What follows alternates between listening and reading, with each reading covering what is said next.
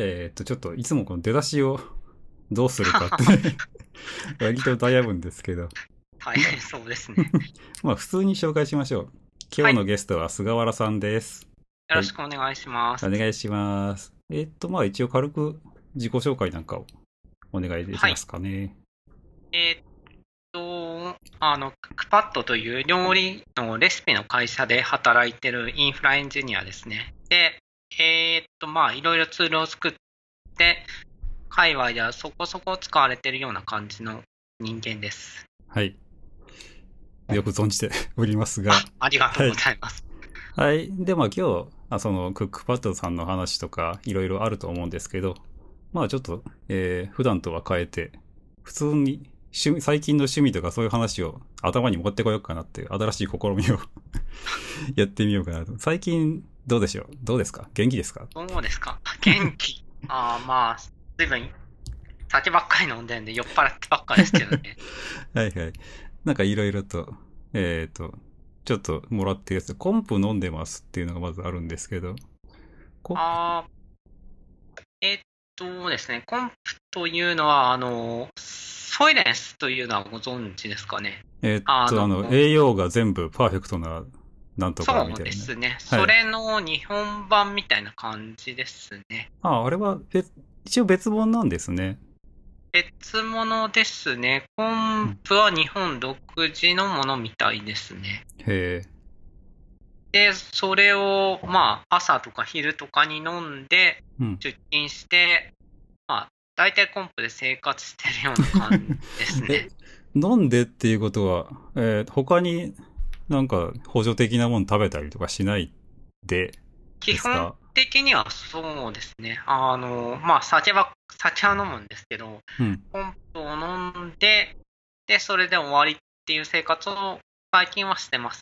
えー、晩はどう？え、晩もコンプなわけないですね。いや、基本的にはコンプですね。あとはまあ、サラダとか食べたりとか、そういう生活をやっております。どうですか？それって。なんか変わります？一応、そうですね。まあ、あの痩せはしましたね。ああ。それ、あとはまあ、そのくらいかな。あんまり、あん、個人、あの、クックパッドに勤めておいてなんなんですが、はいあんまり食にすごいこだわりがある人間ではないので、本当ですね。なんか、はいとりあえずそれで済ましちゃうっていうのはすごい楽は楽ですね。はいまあ、美はい。味しいというものではないんですが、えー僕も割と食にそんなにこだわりがなくてですね。うんなんかあの、結構やっぱインフラ界隈、寿司とか食ってるイメージあるんですけど、寿司寿司行ってるイメージあるじゃないですか。ありますね。まあ、で、まあ、一部の方が。一部の方が。で僕はね、そんな、あの、食事結構めんどくさい派なんで、朝とか最近バナナ食って、昼飯めんどくさいなとか最近思ってたら痩せてきたりとか。しょうがないからカロリーメイト買っといて食べたりとかね、そんな生活をしてるんですよね。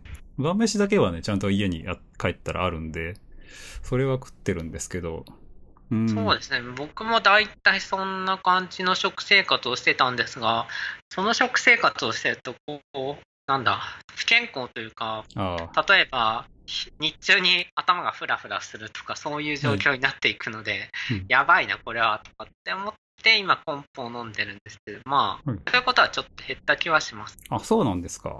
えーいや、インフラってね、なんか、もうこれあんま、長々と言うのもあれなんですけど、インフラの人って健康結構崩しません？どうなんでしょうね。弊社の場合だと、例えば、バイスプレジデントのあの、あの、うちの成田というはい。ミラクルさんという方とかいますけど、はい結構料理しますし、結構料理、弊社に限ったことなのか、かもしれませんけど、結構料理する人はいるので、あはいはい。みんなまともな食生活はしてるなっていう気はちょっと、でもなんか、ちょっと先週もアラート当番とかされてたでしょ。はい、微妙に神経すり減らすようなのが多くて、摩耗するような感じがするんですよね。インフラを。そうですね、辛いですね。そうそう。まあ、それで、まあ、コンプでちょっと良くなるんだったら、なかなか興味ある。ちょっと興味ありますね、これ。時間、しょうもない、あの、カロリーメイト的な何かを食べるよりは、うん。まあ、まだまあいいかなっていう感じの食事ですね。へえ、じゃあちょっと今度 試してみようかな。まあ、美味しいものではないですが、まあ、はい。時間を節約したいんだったら結構いいとは思います。うん。はいはい。じゃあコンプはそんな感じで。はい。うん他になんか最近趣味というか、あの、Kindle Unlimited はいいですね。ああ、出ましたよね。出ましたね。本当に、あんまり趣味がないので、無限に、あの、 Unlimited のずーっと読んでますね。へえ、あれ、僕もあの、一応30日間無料やったんで、あの、申し込んでみたんですけど、まずなんというか、あの、フライデーの写真集とかそういうのがずらっと出てきて、あ これはどっから手をつければと。まあ、とりあえず雑誌結構いいんですよね。あの、雑誌、えっ、と、Mac ファンとか、あ、はいはい。たまにあの思い出したように買って読んだりとか、あの、OS が新しいやつ出てきたら読んだりとかしてたんで、そういうのが読めるのいいなと。あと、ドス V パワーレポートで、あこれでいつでもあの、こあのベンチマークとかのがちらーっと。あー、そういう記事多いんですね。そうですね。知らなかった。なんか CPU の名前とか世代とかって、あの、まあ、ニュースで見たりはするんですけど、ああいうのずらっと並べられて、値段がこんだけでって出て、あーたまに読みたくなるなっていうやつが雑誌でいっぱいあるんで、そういうのはなかなか Unlimited いけるかなと思ってましたけど。僕は結構、そんなに意識は高くなくて、うんあの、漫画ばっかり読んでますね。意識高い低いって言うと、どうなんでしょうね。僕もあの、改造バカ一台とか、えー あの辺が読めると、読めて嬉しいぐらいの感覚なんですけど。うん。うん、結構いろんなのが無料になってて、うん今までだと結構1巻だけ無料で、で、あとは有料ですっていうのが多かったんですけど、はいはい。なんだかんだで漫画ばっかり読めるので、かなり、あの、それで時間を使っちゃってますね。へえ、なんかおすすめの漫画あります？えっとですね、うんあの、いいんですかね、冒頭から趣味の話とか 結構長々と来て。長々と。まあいいやいいや。ランドリアールっていう、うんあの、ファンタジー系の漫画がありまして、はいはい。それが26巻ぐらいまで全部 Kindle Unlimited で無料で、僕は社内でですね、あの、グルーパットっていう社内、社内ツール、あのーまあ、グループウェアみたいなの、あの、全 CTO の、えっと、立野さんが開発して、まあ、ハテナから、大元はハテナから持ってきたツールなんですが、はいはい。それを立野さんが開発してずーっと使ってる、最近だとあの、キベラっていう、まあ、あの、クックパッドのいる人が関わってるグループウェアにもなったんです。そこに、あの、任意のグル、なんだ、えーっと、グループを作れるんですよね。そこで、まあ、ブックスっていうグループを作りまして、そこでおすすめの何かを紹介しようっていうグループを適当に作ったら、いろんな人が、この漫画おすすめだよ、この漫画おすすめだよ、みたいなことを書いてくれて、その中で、あの、まあ、弊社の青木ミネロさんっていう、まあ、すごいデータ、データ、はいはいはい。データエン。ジニアのすごい方がいまして、その人が、あの、ランドリールというのをお勧めしてくれまして、それを読んだら結構面白くて、はいで、それはが最近、あの、Kindle Unlimited 26巻まですごい無料なんで、かなりめですね。い。なるほど。え、あの、青木さんって10年戦えるデータをそう、そうです、そうです。書いて、あの方のおすすめの漫画ですね。おすすめの漫画です。すごい書いてくれるんですよ。あの、おすすめの漫画を非常に。はいはい。 Unlimited ってね、すごいあの、探しにくいんですよね、ものが。わかります、すごい。ひどいですよね、あの。ひどいですよね。ひどいですよね。うん。で、しかもちょっとあの、使ったことない人のために軽く説明すると、一応10冊まで、あの、はいはい、わかります。無料で、あの、無料というか、借りれるんですよね、あれ。ありそうですね。10冊まであの、端末にダウンロードとかできるようにして、11冊目なんか取ろうとしたら、えっ、と、1冊どれか返してくださいって言われて、そうです例えね。ば今の26巻とか全部取ろうと思ったら、11巻目からは1巻を返していかなきゃいけないっていそうそうそう。あの UI もひどいですよね。ひどいですよね。で、しかもあれなんかあの、一月のうちに1000冊ローテーションしたら、エラーになって止まっちゃうみたいなのを見たことあって知らな、かった9 4桁いったらダメってどういう設計してなってんだろうなって。まあ、そこまで人が読むと思わなかったんでですすかね。かね。ななんかどっかのブログで、ツイッターかなんかかな見て、1000冊目はエラーでもう借りれないってらしいですわ。まいやあまあなんかね。うん。あの、返すっていうか、とりあえず、えっと、利用をやめるっていうインターフェースもなかなかひどい感じで、うん。なんか、すごい使いにくいな、アマゾンらしいと思いましたなね。んというか、 limited なんですよね。そうですね。何かにつけてリミットが設けられてるこの Unlimited。いやまあ、うん。雑誌のね、定期購読とかならちょうどああ、うん確かに。いいかなぐらいで今やってますけど、うーん、プライムとかもなんかいまいちだし、どうかな、続けるかどうかわかんないですけど。まあ、なんか、コンテンツがいいので、結構僕は、その、うん。なんだ、うまく引っ掛けられちゃってる人間ですね。はいはい。じゃあ、そろそろ、えっ、と、トークを、インフラのトークしていきましょうかね。インフラの話を。はい。すはい、10分かかってしまいました。いません、長野いやいや、こういうのもなかなかいいんじゃないですかね。はい。じゃあまあ、まずは何と言ってもあれですかね、コードナイズツールズの話からですかね。まあ、すはい。菅原さんといえば一応やっぱコードナイズツールというか、まあ、名前がどこまで浸透してるかは微妙にわかんないんですけど、まあ、ロードワーカーとか、雲型とか、はい。あの辺の、えーインフラの自動、自動化というコード化ツールを。開発されてますよね。そうですね。なんか、いろんなとこで使われてるらしいという話は、あの、主に英語サーチでいろいろ知ら、あの、わかるんですけど、あんまり直に使ってますよっていう話を聞かないので、あんまり利用範囲はよくわからないですが、まあ、いろんなところで使われてそうだなっていう感じです。そうですね。僕も雲型ロードワーカーありがとうとござ、います。まあちょっとクラウドフォーメーションを使えと言われるあの案件がありまして、あいくらなんでもこれ JSON のままやるのはひどいだろう辛いですね。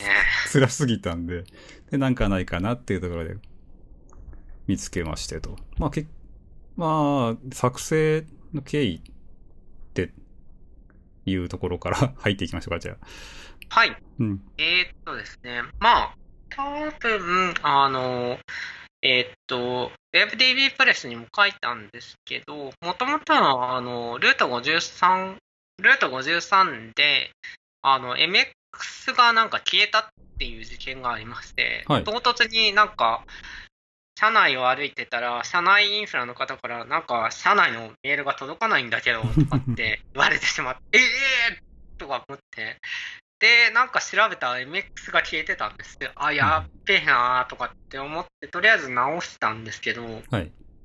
で、それまでは、あの、R53FOX っていう自作のツールを使ってはいたんですけど、あの、まあ、それを使ってるときは変更してから変更を保存するみたいな、あの、フローだったんですよね。はいはい。それが、まあ、で、その時に僕はたまたまシェフとかパペットとかを見てて、なんかそういうツール作れそうだなと思ってたんで、まあ、毎週末ミーティングやってたんですけど、その時に、こういう障害があったんだよって話があって、で、ああ、それについてちょっとアイデアがありますって言って、週末実装して、はいで、ロードワーカーができたみたいな感じ。はあはあ、じゃあ第1号は Roadworker だったんですね。そうですね。はい。えーと、何でしたっけルート 53FOX でしたっけ？はい。あれ、実あれ、Firefox のプラグインでしたっけ？プラグインというか、あの、 XULRunner っていう、はいなんていうんですかね。多分 Electron みたいな感じなんですかね。あの、HTML と JS で GUI ツールを作れるみたいなものがありまして、はいはい。で、それが、もともとは、あの、多分、いろんな方が使ってると思うんですけど、Elasticfox という太古のツールがありまして、はい。で、それを僕、改造して使ってた、改造して配布してたんですよね。で、それで、まあ、ツールっていうか、その辺の知識がだいぶ溜まりまして、はい。で、同じようなツールを作りたく、使ったので、ルート、ルート53とか R53FOX というのを作って使ってたっていう感じですね。はいはい。なんか、えーっと、確かルート53は出た当初 API しかなくて GUI がなかったんですよね。ああ、そうでしたね。全然。はい。はい。で、僕はこれ GUI ないと辛いだろうって思って、うん。で、確かその当時、サーバーワークスさんがなんか出してたんですよ。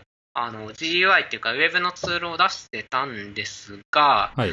なんか、社内にこれ使いたいですって言ったら、なんか、そういう情報を社外にやるのはダメですって言われてしまって、はいはい。で、しょうがないから、じゃあ作るかと思って作ったのが、まあ、前に使ってた R53FOX っていうのの初めです。はい。それは JSON にあの、現在の設定を出せてたんですけど、はい。まあ、いあの、ルート 53FOX、あ、えっ、と、ロードワーカーみたく、あの、なんだ、適用前の設定を書くみたいな感じじゃなかったので、まあ、うんうんなんだろう、やってから保存するみたいな形だったので、なんか障害が起きちゃったみたいな感じです。ああ、えっ、と、変更を AWS 側に適用してから JSON に吐き出す？というワークフローを、その時までは取ってます。はいはいはい。あ、ということは、その JSON に吐き出さずに、えー、まあ、どういう、別にその時の誰か犯人を探すわけじゃないんですけど、犯人はまあ、そうですね。まあまあ、それで、そういうミスが起きやすいっていう作りに気づいちゃったということですよね。そうですね。まあ、もともと多分ミスを、パペットをその頃使ってたんですよ。この作りだとミスが起きるなと思ってたんですけど、まあ、はい。起きちゃったっていう感じそうですね。可能性のあることは100%起きるんですよね。こういうのって。そうですね。割とね、そういうのって嗅覚が微妙に鍛えられるというか、これは事故の匂いがするって思うと、どうしてもね、放置すると絶対事故るんですよね。事故りますね。はい。まあまあでも、事故って、じゃあ、まあ基本的にどの辺が問題なのかなとか、いい感じのワークフローってどうなんだろうっていうのを、そこで考えることができるんで、まあ、うん、雨降って地固まる的なね。新しいツールが誕生していくわけですね、これ。かげで、うんまあ、パペットのワークフローに載せちゃった方が多分いいんだろうなっていうことで作った感じ。パペットから叩くようにしてたんですか、これ？えっ、と、もともとパペットをずっと使ってたんですよね。はいあの、サーバーの設定管理が。で、パペットのワークフローはいいなと。あの、まず変更して、プルリク出して、それをレビューしてもらって適用っていうワークフローはすごいいいなと思って。ああ、それって微妙にパペットのワークフローっていうか、なんかインフラストラクチャーズコード、そうですね。そっちのワークフローですよね。別にあの、うん、手元で変えて適用しちゃうみたいな人も全然いるわけで、そうですね。レビューとか何それってね。まあそうなんですけど、まあ、そはいこは GitHub にうまく載せるとすごいいい感じだなみたいなうん。ものがあって、で、とりあえずコード化するといいんじゃないかみたいな。はい。そっちは一応先にやってたんですね、GitHub とかで。プロリクベースの。そうですね。あの、ずっとパペットを使ってて、はいまあ、やっぱり手動管理すごい辛い、辛いじゃないですか。うん辛いですね。辛いっていうか、なんだ、あの、ドットバック、ドットバック2015みたいなファイルがどんどん出てって、はい。ああ、ダメだ、みたいな。のが、うん。すごいそれで解消されたので、まあ、僕はすごい、パペットっていうよりはそのワークフローがすごい好きだったんで、それで、あの、これはいいと思います。はい。今ちょっと、あの、微妙に興味が出てきたのが、そのワークフローになったきっかけっていうのが多分あると思うんですけど、はい。結構前ですよね、それって。あの、時間、時系列的には。かなり前ですね。多分入社後、入社したのが2009年なんで、2010年くらいにはなってましたね。なんでなってたのか、ちょっと、どういう経緯でそれにパペットになったのか、ちょっと覚えてないんですが。はい。じゃあ5年前から、5年前にもうそんな状況っていうのは結かなりモダンなような気がするんですけど、今でもまだそこまでちゃんとできてるとこ珍しいなって思って、どういうきっかけでそれがいいって、開発のフローとか、その辺真似したんですかね？どういう経緯でやったのかわからないですが、なぜかパペットをやろうっていう話になってましたね。うん。そうそう、パペットをやって、なおかつあの GitHub。て、てかその時代ってまだあの GitHub 自体、あの、まあどうなんでしょうね。そっちの、あの、時間の進み方と、割とあの地方とかってちょっと違うかなって気がせんでもないんですけど、ウェブ系の大きいところと、GitHub とかがそもそもなんかまだまだ、あの、え、そ、え、どうだったっけなって思うぐらいで。多分初期は、今、弊社はあの GitHub エンタープライズ使ってるんですけど、はいはい。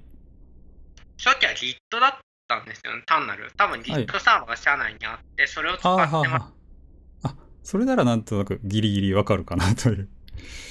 で、た Git を使っ、まあ、GitHub のレビューがなくても Git を使っていろいろやるのはすごいあの楽だったので、特に設定の保存とかは楽だったので、それでパペットを利用してたんじゃないかなというバージョン管理っていうところが結構先に入ってきたって感じですね。あ、そっかそっか。そういう感じなら、なんとなく、うんさっき言ってたドットバック、ドット2016ですね。そうですね。なるほど。それが避けられるように。あ、そうか、そうか。で、まあちょっとまたじゃあツールの方に戻っていくと、えっ、と、ロードワーカーから他、もうやっぱ、あの、なんでしょう、事故というか、これは困ったっていうところからツールが入っていったのかなと思うんですけど、あーいや、他のツールは、とりあえずロードワーカーで結構この、これはいいと思いますね。うん。で、とりあえず、あの、セキュリティグループは、まあ、人間には管理できない。これは不可能だっていう信念がすごいあったので、はい。とりあえず、これはコード化しようっていうのがあって、うん。で、その後、ELB も結構、あの、ちまちま作っていくのが嫌だったので作って、その後も半年ぐらい空いて、あの、IAM の管理も辛いと思って作ってっていうのをどんどん繰り返してツールが増えていったって感じですね。はいはい。ちなみにあれ、えっ、と、ツールで言うと、まあツールはツールなんですけど、えっ、と、適用するあの、条件というか、例えば雲型とかだったら、一応全部作れるじゃないですか。クラウドフォーメーションなんで。はいはい。でも雲型だけでやっちゃおうっていうのに、まあ、たまになっちゃう人がいるんですけど、でもやっぱり、えー、雲型だけでし、は全部しんどくて、僕がよくやるのは雲型では VPC と、あーあと IAM のロールとかを、えー作ったりと、ただまあ、どうでしょうね。セキュリティグループとかも作れそうなやつは雲型で作っちゃって、ただ RDS とか EC2 とか、まあ、エラスティックビンズトークとか、あれは雲型の中には入れない感じで作ってるんですけど。あー、わかりますね。うん私も結構、あの、初期で作る VPC の設定周りは全部、雲型で作って、かつ、あの、スタックは残さないみたいなことをやっちゃってます。あ、残さない。はあ、はあはあはあ、そうですね、残してもいいんですけど、うーん、あんまり残すメリットがないので、残さないみたいなことになっちゃってますね。はいはい。僕はちょっとあの、セキュリティグループ開けたり閉めたりとかを、あの、ちょっと、クあラウドフォーメーションでそのままやったりするんで、まあ、ケースバイケースだとは思うんですけど。あ、そうですね、セキュリティグループは全部、あの、ピクレットの方で管理しちゃってますね。あはい。あの、クラウドフォーメーションに任せてもいいんですけど、うーん、うーん、なかなかやってないですね。多分ちょっと作ってるもの違うかなっていう気がするんですけど、あの、クックパッドさんみたいなでっかいあのインフラがあってアプリがあってじゃなくて、割とあの、えーちんまりとしたアプリケーションスタックみたいなのを僕作ることが多いんで、で、それ用とあの、セキュリティグループとかの設定は、あの、ピクレットとかより逆に雲型の中に入れといた方が、あ、なるほど。で、スタック残しとかないと、あの、どれがどれだったかなってなっちゃったりするんですけど、確かにスタック消しちゃうって割とありだなと思いますね。まあ、しょ、まあ、あんまりクラウドフォーメーション自体は、あの、初期のを使ってスタック消しちゃってそのままっていう使い方が、まあ、うちの場合はかなり多いです。うんうんうん。なるほど。いや、その使い方はなかなか、ありだなと思いましたね。うん。まあ、聞いてる人は、えー、どっちか好きな方を選んで って感じで。なんですかね。クラウドフォーメーションも辛いですからね。うんなかなか。そうそう。で IAM とかも、あの、僕は、結構 CloudFormation 側と、まあ、雲型側に入れちゃうことが多くて、で、ロールの設定とかも、まあ、手でちょっと、あの、確認だけした後、雲型に入れといて、っていうこともあるんですけど、まあ、それも、やっぱ単純にアプリケーションが全然別々で、この、このアプリケーション用の IAM のロールだからとか、そういう、あなんていうか、あの、アプリケーション同士のは、えー、壁というか、区、区分けのように、雲型のスタックを使ってますーね。あー、なんなんでしょうね。あの、ロックインが怖いのかな。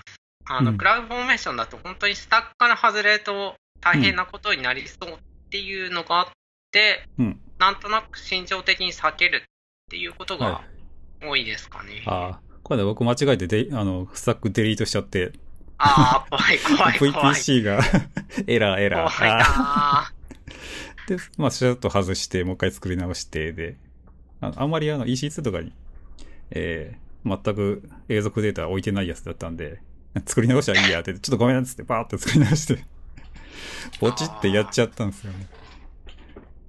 まあそういうのも、あれが雲型なければ、あの、多分、泣きながら2、3時間かけて作り直したり怖いなーしといてよかったって思いました。逆に。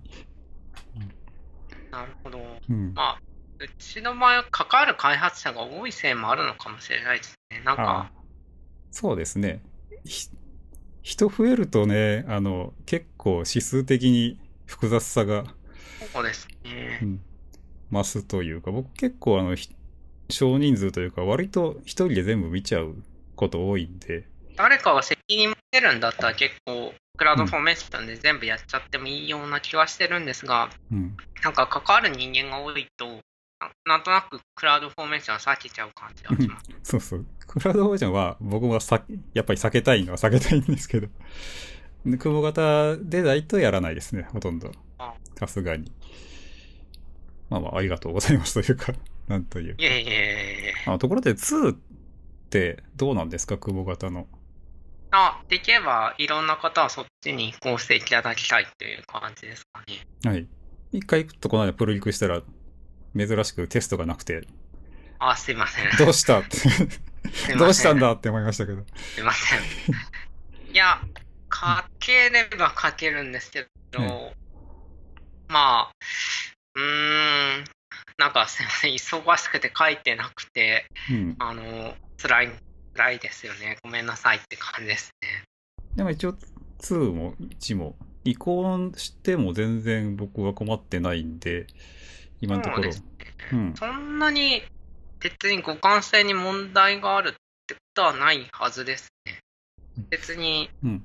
そのまま同じバックエンドは全部同じツールなはずなので、はいあ。んまり困らないんじゃないかとは勝手に思ってますが。あ、でも一回この間4000行ぐらいのね、JSON をもらって、読めないなと思って雲型2に食わしたらエラーで止まっちゃって、1だったら一応、あの Ruby に変換できて、とか微妙に、あの、まだあるのかなとか思って。まあまあそこは、うん、ちょっと時間なかったんで、報告してなかったんですけど。直します。申し訳ない。いえいえごめんなさい。いえいえ。まあそういうね、あの、ええまあオープンソースを開発してるっていうことで、あの、まあ僕もちょっと、フィードバックとかたまにしたりするんですけど、ありがたいことです。はい。あれって仕事でやってるのは仕事でやってるというか、どこまでが仕事でやってるんでしょう、あれ。難しいとこですか？半分ぐらい仕事、半分趣味ですかね？あんまり、あの、会、なんだ、会社の業務時間は使わないようには個人的にはしてるんですけど、でも、まあ、しょうがないときは、あの、上長に許可をもらって会社の業務時間を使わせてもらってるぐらいな感じです。基本は土日の開発っていう感じですね。えーまあ、そういうのって、た例えば、あの、やらしいですけど、コピーライトにクックパッドって入れろとか、そういうことはないんですか？ないですね。あの、うちの場合は OSS の開発基準というか、うんまあ、ポリシー的なものがあって、そこに、その、まあ、なんだ、OSS の開発を推奨して、それは個人の、あの、まあ、コピーライトでやっていいよみたいなことがちゃんと明記されてるので、あ、されてるんだ。すごいすごい。はい。うん。まあ、よ、うん、まあ、た高井さんという有名な方が、そういうことを作って、で、まあ、それに従って、まあ、か活動してるみたいな感じ。はい。じゃあ、結構開発、オープンソースの活動しやすい環境なんですね。まあ、から見てても大体そうなんだろうなとは思いますけど。うん。なんか、うん、そこが辛いってことはないですね。逆に、あの、あの、業務中に、例えばツールがバグって、そのまま、なんか、しょうがないから今直さざるを得ないみたいなことがあって、うん。あの、OSS の開発に1時間ぐらい割くみたいなことがあって、ああ、業務以外のことやっちゃったかな、みたいなことは逆に、あの、思ったりはしますけどうん、開発して、なんか制限があるってことは全くない。はいはい。え一応なんかちゃんと工数つける感じなんですね。クックパッドさんも。工数やではなくて。つけてるのかな一応、あの、そこまで厳密ではないですけど、あんまり時間を取るようだったら、一応情緒には僕は報告してますね。あの、例えばこの間、あの、リッチポールっていうツールがありまして、それで Rails 5対応しなきゃいけなかったんですけど、うんうん。あの、すごい時間がかかったんですよ。週末にもやりきれない。けど、なんか社内では、Rails 5のプロジェクトがどんどん走ってて、で、これ対応しないとまずいなと思って、でも休日にはできないっていうから、しょうがないから、あの、情緒に相談して、とりあえず業務の、えーっと、半分くらいはすいませんが、R スペックを通すのに使わせてくださいみたいなことは言いましたね。はいそれでまあ、時間をもらったって感じ。はいはい。でも逆に、逆に聞くとあれですね。普段の業務って何されてるんですか？普段の業務は、まあ、うん普段の業務は、今だと、えーっと、僕の場合だと、あの、まあ、関連会社の AWS を作る、新規事業とかの AWS 環境を作るみたいなことを今中心にやってますね。はいはい。えそれはじゃあ、インフラとかですか？そうですね。新しくアカウントを作って、そこにサーバーいっぱい立てて、うんはい。で、いろいろコード化やって、みたいなことをやってます。はいはいはい。それってなんか、えっ、と、フレームワークみたいなところあるんですかね？インフラの。えー、例えば、フレームワークというか、なんというか、あの、設計のテンプレートみたいな感じの。残念ながらないですね。あの、僕の場合、2、3、そういう状況、あの、新規案件をいっぱいやることが多かったんで、はい。あこういうテンプレートみたいなのは、まあ、自分の中にはあるんですが、あの、会社としてというか、部内でそういうテンプレートがあるわけではないです。はい。えじゃあもうあの、えー動かしたいアプリとかってもう全然別々というか、もう個別に違う感じなんですかねこっちが Node で、あっちは Ruby でみたいな。あ、基本的には Ruby ですね。なんか、まあ、みんな Rails を使ってますね。あの、バラバラってことはないです。そういう意味では確一化されてます。うん。あ、それならまあ一応、まあでもじゃあバックエンドも、えーこっちの人は DynamoDB 使いたいとか、ここはエラスティキャッシュが欲しいとか。そうですね。なんか、いろいろ複雑、複雑っていうか、まあ、要件によっていろいろ変わる感じですね。そういうものを作るようなことを僕はやってますね。他の人は結構、またいろいろ違うことをやってたりしうん。はあ、なるほど。ええじずーっとあのツールを、のイメージで見てたので、そうですか。はい。あの、管理、管理、運用、なんだろうな。いや、本当何を普段されてるのかなっていうのは、あちょっと思ってたんですけど。構築ですよね。構築って感じですかね。設計、構築。そうですね。最近はそうですね。昔は本当にフックパッドの改善みたいなことをずっとやってたんですけど、今は新規案件が増えたので、そっちの構築ばっかりやってます。はいはい。じゃあ結構僕も似たような感じですね。あ、多分同じような感じじゃないですか。はい。僕も割とあの、ちょっとこういうのが作りたいって言われ、作りたいというか、このアプリが動かしたいみたいなこと言われて、でもインフラの担当者いないんだっていうところに、じゃあちょっと作るんで、あの、ちょっと待っててぐらいの、そういう仕事の仕方をしてるんで。まあじゃあツールのね、もう一個最後、プロリクが来ないっていうね。来ない、来ないですね。来ないですか？プロリク、一周が月1回ぐらい来る。プロリクは月半年に3回ぐらい来るぐらいな感じですね。はい。まったもんだっていう。どうなんでしょうね。結構あの、使ってる人はやっぱ多いんだと思うんですけど。ああ、そう、どうなんですかね。これ、どういう層が使うんですかね僕は使うやつは限られてるんですけど、インフラの人とかが使うにするにはちょっと辛いような気もす。インフラって言うと、まあ、すごいガチガチの、あの、インフラなんでコード書けませんとかね、言っちゃうような。ああ。そうですね。まあ僕もちょっとコード書けないんですけど。いやいやいやいやいやいや。そういう、うん、やっぱ一周切るとか、あの、プロリクするっていう文化がないのかなっていう人が使ってるのかなっていう、ね、よ、好意的に解釈するとですけど。単純に知名度がないだけのような気もしますけどね。うん、WebDB でトップに書いてもらってますけどね。そうなんですが、あ、まあ、そううん。来ないですね。うん、一周、まあ、ロードワーカーとかは結構、まあ、1ヶ月に1回ぐらい一周はもらったりするんですが、なかなか来ないので、まあ、皆さん、一周気軽に上げてください。日本語でも OK ですよって感じです。はい。まあでも安定してるんじゃってことなんじゃないですかね、これって。頼りがないのは っていいじゃそう ですね、そう考えるといいのかな。うんでそんなに事故らないと思ってるんですけど、昔あのロードワーカーを試そうとしたときに、あのゾーンが全部降りてきて、一個だけゾーンな、一個だけゾーンプッシュしたら他のゾーンが全部消す消されそうになって、すいません、すいません。せんあ、これは、なんて打てんじゃなって申し訳ないで。す最近もうなんか個別に全部出て、出せたりとか、管理すごいしやすくなってて、あ、やっぱこれは 個別の方が良かったんだっていう、ありましたけど。とそういうのを除くとね、全然あの、うん、安定してるツールというか、シンプルなんでね。そうですね。まあ、うん機能が少ないってはいうこともありますが、まあ、プルリクいただけたら嬉しいなっていう感じです。はい。じゃあまあ、えっ、と、皆さん恥ずかしがらずに、イシューをバンバン。日本語 OK です。日本語日 OK 本語で OK す。でよろしくです。はい。はいはい。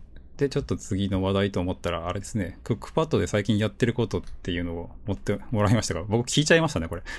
そうですね。まあ、新規、新規環境を作成してますっていう感じですね。去年、あの、既存のオンプレミスの合成さみたいなことをやりましたね。それは、上で、なんか、ん何のアプリが動いてたんですか ?PHP とか？まあ、秘密にすることじゃないと思うんですけど、あの、モバシフっていううん、ご存知ですか、いや、ちょっと知らなかったんですけど。あの、DNA さんのうん、多分、あの、CTO なのかな？川崎さんっていう方がいますよね。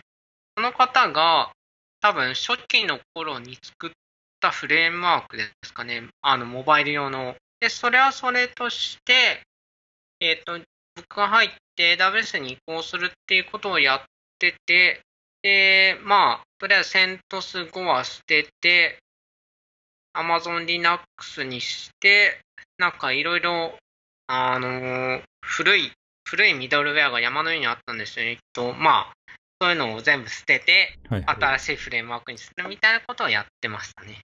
うん。いやー、それって、じゃあ、作成手順とかも作った、保守手順とかも、それは作ってあげなきゃいけなかったんじゃないですか？そうですね、ホステ順っていうか、その時は、今もだいぶ関わってるんですけど、はいはい。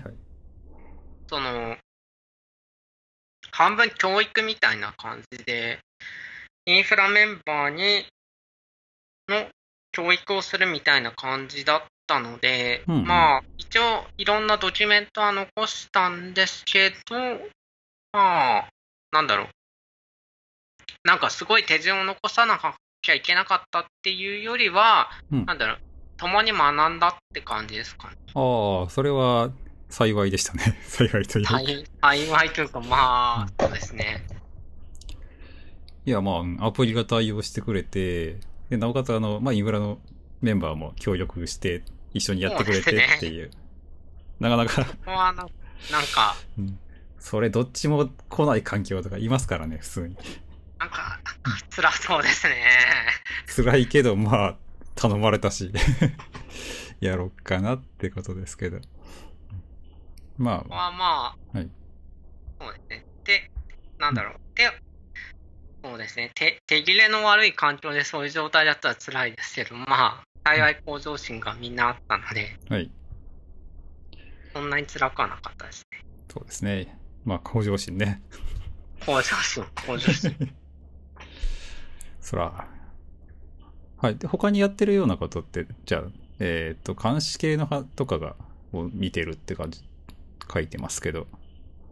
そうですね。監視系は別に見てるっていう話じゃないんですが、なんか、新規環境を作るとき、いつも監視系が大体詰まるっていう感じなんですよね。この間、ブログにも書いたんですよ。リブラトが結構辛い、あ辛い、辛い、辛い、辛かったなリブラートは、うん、監視には向いてないです。グラフ作るだけならね、あの、すごい。楽しいんですけどね。あグラフ安かったから、それでいけるかなと思ったのは失敗だったなっていう感じです。そうですね。あれは普通に、なんていうか、サービス系のメトリックスとかを数字で残しとくというか、グラフにしたいようなサービスで、ね、データドックとかと比べると全然別物かなとは思うんですけど。まあ、この辺を、なんか新規の環境作成だと、その辺がだいぶ詰まる感じみたいな感じ。詰まるっていうのはどんなことでしょうかね？なんか、どうなんでしょう。ザビックスとかだったらいいんですけど、データドックとかだと、あの、ザビックスが何がいいかっていうと、基本のテンプレートあるじゃないですか。Linux の、うん Linux の大体監視をやってくれるっていうテンプレートがあって、それ突っ込んだきゃ、とりあえず、まあ、データ容量、CPU が、うん。あとはまあ、大体のネットワークとか大体のところを監視してくれるんですよ。で、クラウド系のアーキ僕、マカレルはあんまり触ってないんですけど、クラウド系のやつだと、そういうテンプレートがないので、じゃあ一から全部作るか、みたいなことがあって、なんか、めんどくさいなーっていうのがあって、はいはい。新規の、新規の環境づくりをやると、大体監視系で詰まるって感じですね、今のところは。ああ、監視がちゃんと全部できないから、えっ、と、サービスリリースまで。がそうですね、うんできないってことはないんですよ。やっぱりインフラとしてはなんか不安じゃないですか。うんうん。あのまあ、基本的には例えば HTTP、あのサービスの HTTP を監視するやつは最低限入れとくけど、じゃあ、容量監視とか iNode の監視とか CPU の監視とか全部抜いてたら結構不安なので、そういうのは作り込まなきゃなと思うんですけど、その辺ザビックスは全部用意してくれるけど、データドックとかになると自分で全部書かなきゃいけないから辛いなとかっていうのはちょっと思ってたりするって感じです。はいはいはい。そういうのも一回用意すれば、割と使い回し効くのかなと思うんですけど。ああ、どうなんですかね。うんーん、僕はあんまりクラウド系の監視は触ってないんですけど、とりあえずデータドックはテンプレート的なものがないから、全部一から作るのは辛いかなとちょっと思いましたね。そういうのはどうしてるんですかね、皆さん。全部一から作ってるんですかね。うーん、データドックもモニタリングまではしてくれるんで、あの、アラートの、えっ、と、なんだっけ、モニターかな？はいはいはい。普通にネットワークの IO とか、あの、ディスクの容量とか、あの、パマウント見て、一応取ってましたよ。取ってくれますよ。ああ、取ってはくれましたよ。アラートまで設定してくれるんですか、アラートの式紙とかは、うん、さすがにしないんで。でそこにモニターを設定するとか、そんなんですかね。まあ、最悪、うんホスト落ちたらもちろん、アラート来ますけあ、ど、まあ、それはわかりますからね。ね 落ちたらなんかノーシグナルみたいなこと言われて。データドックはもう、データドックっていうか、クラウド系の監視は結構、うーん、微妙だなっていう感じが今のところですかね。まあ、普段の業務で使ってて、微妙っていうのは、細かいところまであまりサポートしてくれないんじゃないだろうかっていう感想ですね、今のところ。はいはいはいはい。まあ、サポートはしてくれるんですよ。うん。なかなか、ダベックス大嫌いなんですけど、まあ、まあ、それなりのことはやってくれるっていうのがあります。はいはい。任せる気にはならないっていうぐらいですかね。任せてもいいんですよ。任せるための労力がすごい必要になるっていう印象です。はいはいはい。うーん、僕はザビックスは知ってますけど、てかまあ、うん、付き合ってる会社とかはザビックスよく使ってますけど、どうでしょう、ナギオスまたはクラウド系監視ですね、僕は。ああ、ナギオスはいいですよね。うんナギオスはなんかもう結構自分の勝手に立ててるやつが何個かあるんで、あそこから監視しとくとか、うん、まあでもエージェント巻かれるとか入れとくだけでも割とあ、あいいかなと。うん。まあでもがっつり、でもザビックス入れるってことは EC2 結構使ってる感じですよね、これ。そうですね。ただ、最近だとエラスティックビーンストックでもザビックスは入れてますね。うん。まあ、ある程度あの、最近エラスティック水とかだったら、あの、エンハンスドヘルスモニタリングとかになってて、一応ギリギリアプリケーションとかまでは、えー状況を見てはくれるんですよね。そうですねうん。見てはくれますね。うん。まあ結局アラートセットするのがめんどくさいのはめんどくさいんですけど。そうですね。その辺聞聞かせてくれるとすごいありがたいな。うん、デフォルトのね、いろいろ通知までそうですね。。ナギオスも結構デフォルトでいろいろ通知してくれますからね。そうですね。なるほどこの。辺があると、クラウド系はすごい助かるな僕はもう本当に、ナギオスもザビクスももう使いたくはないので、クラウド系もうちょっと便利になってくれると嬉しいなという感じです。はいはい。じゃあこれをもし聞いてる クラウド系監視、ハテナさんとかデータドックさんとかね、あの辺聞いててくれたら、ちょっとデフォルトで、あの、アラートを受け取っちゃいたい人も、僕らのようなインフラは、ね、あの、ウェブのね、画面にこう、なんか履歴とかでさ、アラートアラートとか書いといても、ログインしなきゃわかんないんで、もう遠慮せずに SMS とかにバーンと送ってくれたらいいんで、あ、でもそれだったらあれですね、ページャードゥーティーとかと連携できる。からそうですね。うん。ページャードゥーティー側とかにその、監視の通知と、えーっと、エスカレーションとか全部設定しといて、で、そこに、えっと、連携するだけっていうのを、クラウド系の監視がやっといてくれたら、その監視サービスの別に、別のにしても、それまでの通知フローが使い倒せるんで、そういうあの、えー通知だけするのと、あの、監視だけするのとって、なんかこう、プラガブルに都会控えできるようになると、いつかナギオスやザビックスをね、捨てられる日が 来てほしいなって感じですね。欲しいですうね。ん。はい。もう一個、あ、クックパッドの方でもう一個あれですね、オーロラのテストしたっていうのがありますけど、はい。オーロラどうなんですかね？オーロラを使いたかったんですね。まあ、うん使いたかったんで、じゃあ、性能試験するかって言ってしてみたら、はい。まあ、とりあえず、僕のところだけかもしれないですが、まあ、普通の MySQL と基本的な性能はそんなに変わらないっていう感じです。まあ、あの並列アクセスがすごいさばけるっていうのはあったんですが、はいはい。で、あんまり、すごい、すごい速くなったっていうもの、まあ、容量無制限っていうのは、容量も結構微妙な感じなんですが、微妙っていうのはですね、はいあの、IOPS がよくわからんっていうところがありまして、はいはいはいはい。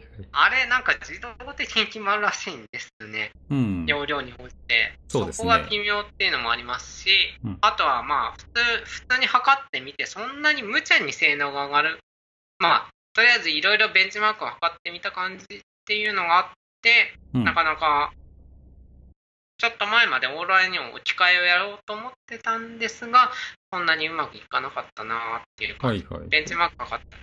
うん。オーロラってなんかうまくいったっていうところと全然ダメっていうところのなんか二極化してるというか差が激しいですよね。そうなんですかね。なんかねダメっていうのはあるんですかね。いや、ヌーラボさんとかがなんかオーロラに確か切り替えたみたいな記事を見たことあはい、るような。結構あります。ね。はい。ただなんか切り替えた後、えーっとね、ちょっとここは別の僕僕のお客さんなんですけど、オーロラに変えたはいいけど、オーロラ側の CPU が100%張り付いちゃって、ああ、あれは、あ、独特っていうか、うん。あそういうものらしいですけどね。ああ。で、なんかサイトが重たいとかなって結局、あ本当に重たかったのかなっていうのがね、じゃあ、なかなか 微妙な感じです。あれね、あの、あのモニター割と信用というか、あの、普通のあのインスタンスと同じような目で見ちゃダメなんですよね。ないです。なんかうん CPU がすごい食うっていう話らしいですね。うんうんオーロラの場合だと。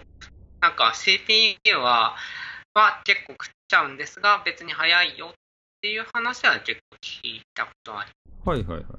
ああ僕ちょっとオーロラ結局使ってないんですけど、うんまた今度使ってみようかな。うん。まあ CPU がね、あの、休んでるよりは普通に、あの。張り付い、張り付きさえしなければ、全然高いロードアベレージに見えても全然いいんで。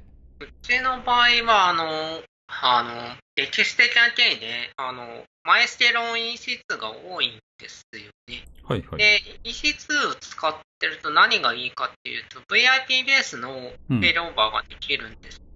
はい。で、それだと、あの、うち MHA を使ってるんですけど、それだと本当に1秒かからないでフェイルオーバーできちゃって、はいはい。あの、メンテナンスが、ま、オンラインですごいメンテナンスっていうかフェイルオーバーできちゃうんですよね。うん。なので、あの、オーロラも早いは早いんですけど、Java の場合結構特殊な、Java っていうかあれは確か、え MariaDB のドライバー使ってたと思うんですけど、それが特殊なコードが入ってて速くなって、それでも15秒とかかかっちゃうんで、はいはい。そういうのを考えると、オーロラはあんまり使うメリットは今んとこないなっていう感じで、まあ、その時検討してたのは避けましたね。あまあ、別のところでは使ってたりするんですが。はいはい。あ、EC2 に MySQL 乗っけちゃうんですね。RTS じゃなくて。そうですね。やっぱり VIP でのフェイルオーバーはすっごい早いのでう楽です。ん。ああ、VIP ね。VIP って、クラウド上で、あの、普通にというかまともにずっと動いてます？大丈夫ですか？動かないってどういう状況なんですか ?VIP っていうか、あの、ルーティングテーブルで切り替えてるってことをやってますけど、あんまり詰まったとか、死んだとかっていうことは今んとこないですね。えー、VIP ってあの、え、Mac? あまあ、ルーティングテーブルのはい仮想 IP って言ったらいいんです。まあ、仮想ルーティングですかね。へえ。僕はね、クラウドを使う上だと、あの、一応禁じ手にしてるのが VIP と DRDB なんですけど、ええそうなんですか。なんでまた。いや、あの、ちょっとね、あの、クラウドみたいなサービスを作ったことがあるんですけど、あの、DRDB とかを、えー、どうしても持ち込まれると、ネットワークの負荷が、後ろのスイッチが、で、あんまりね、あの、信用しないでくれみたいな、ブロックデバイスを、ミラーとかはやめてね、みたいなことがあったりとか、で、VIP であの、付け替えてグラツイタスアープとかをパーンって投げても、ごめん、ちょっとスイッチ、あの、仮想ネットワークなんでそこ届かないんですわ、すいません、みたいなこと。やったことがあって、なるだけやりたくないんですよね。どうしてもっていう時は使う、いえ、使うのは止めませんけど、自分ではなるべくそういうのを使わないでなんとかしようかなっていう 感じですね。DRDB はないですが、うん。VIP っていうか、ルーティングテーブルの書き換えはそんなに、まあ、今のところは信頼性はあるかなっていう感じではありああ、じゃあ、まあ一応選択肢としてあってもいいんですね、これ。いやー、あってもいいと思いますよ。すっごい、あの、あの、MHA がすごい楽なので、あの、はいはい。それまで、あの、メンテナンス時間取っって切り替えてってやってたのが、うん。オンラインでバーンって切り替えられるので、本当に平和になりましたね。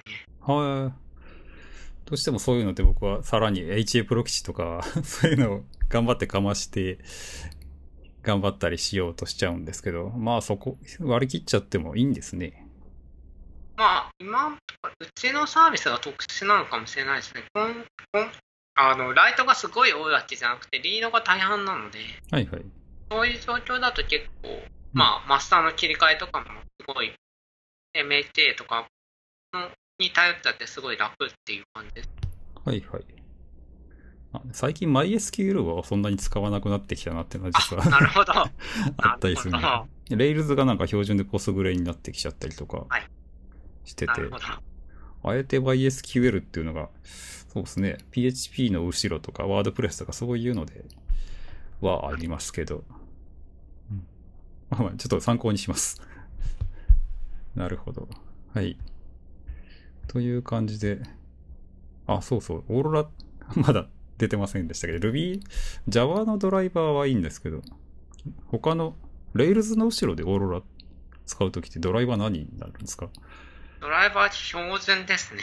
標準の MySK2 っていう、まあ、うん一般的なドライバーがありまして、それを使ってますね。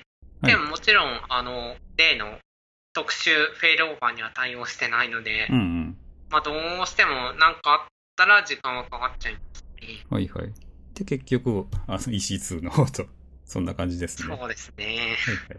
まあ、まだまだデータベースはね、というか、えーっと、基本的にここまで全部 AWS なんですけど、はい。他のクラウドとかって検討されたりしないんですか？クックパッドさん。一応使ってありますね。今のところ Azure と、あとは、えっ、と、GCP を使ってます。まあ、うんただ、本格的には使ってなくて、例えば、あの、データベースのバックアップ先とか、うんそういう感じです。はいはい。じゃあそのままアプリとかをそっちにバーンと移してみたりとか、新規アプリを GCP に置いてみたりとか、そういうのはまだ、はいまだないですね。まだないあ来たいですけどね。うん。ELB とかのスパイク問題とかがあるので、はい。あの GCP の夢の世界に来たいとか思ってるんですが、そうですねなかなか、ロードバランサーはね、ELB はね、辛いですよね。辛いですね。でも、まあ、この間、アプリケーションロードバランサー出たじゃないですか。まだ、期待してるんですけど、あれどうなんですかね。まあ、機能的にはすごい便利になりましたけど、うんはい。でもまあ今までの ELB のね、まあなんでしょうね。便利は便利なんだけど悪行三昧というか、なんというか、本当に、まあ、とにかくスパイクは辛いですよね。うん。まあ、まあ、なので、性能的なのがすごい気になってる感じですね、ELB は。うん。どうなんでしょうプデートのね。NGX っていう話がありますがあ、、誰かが落としてましたね。なんか落としてエンジン X っぽい画面だ、みたいな。画面だっていうのがあって、うんなので、まあ、性能がすごい出てくれるとすごい嬉しいなという感じですね。エンジン X プラスなんですかね、じゃあ。どうなんでしょうね。うん。前のあの ELB は、噂に聞くとゼウス、ああ、ありましたね。そんな噂が。確かに。うん噂によるとゼウスだったみたいな気がするんですけど。それよりはマシなんですかね。なんか、うーん、わからないですが、どうなんでしょうね。デウスよりはエンジン X の方が確かにマシなような個人的には気もしますけどうね。ん。まあまあ。うん。まあでも HTTP バージョン2のサポートとかね、ちょっと、ねうんまあ、L7 の周りが強化されたのはすごい、うん。逆に TCP はなくなっちゃいましたけど。ああ、それはちょっとあれですね。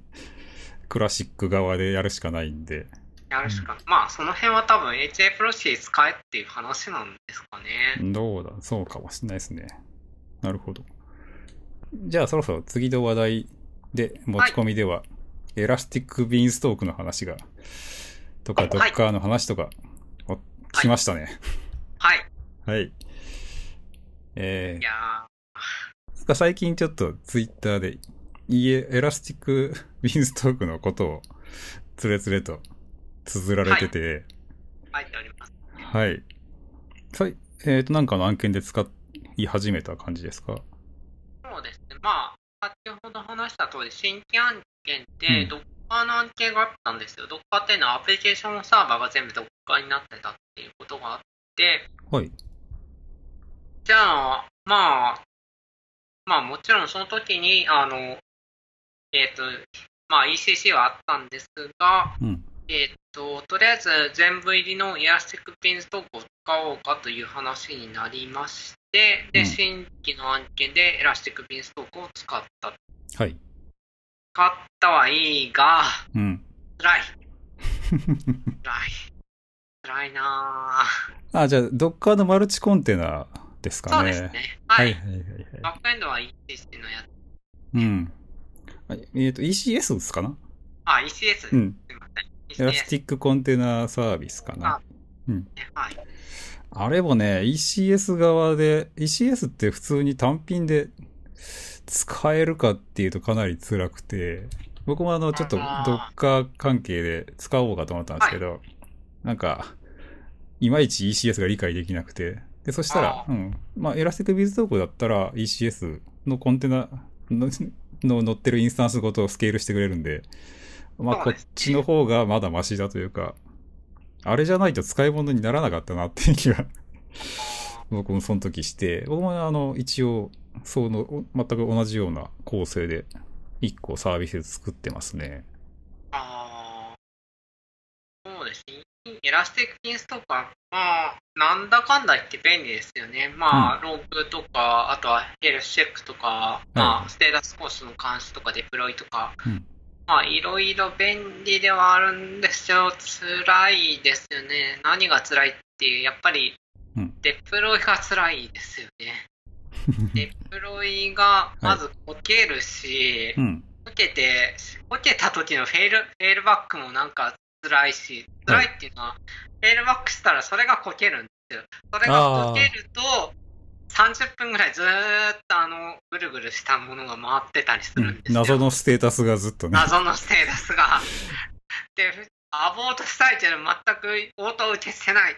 辛い、うんみたいな感じですね。はい。確かにね、ありますよね。あの、赤いままずっとなんか、くるくるくるくるっ。と。何しようにも、最近確か強制アボートができるようになったんじゃなかったっけなって。ねうん。そうなんだ。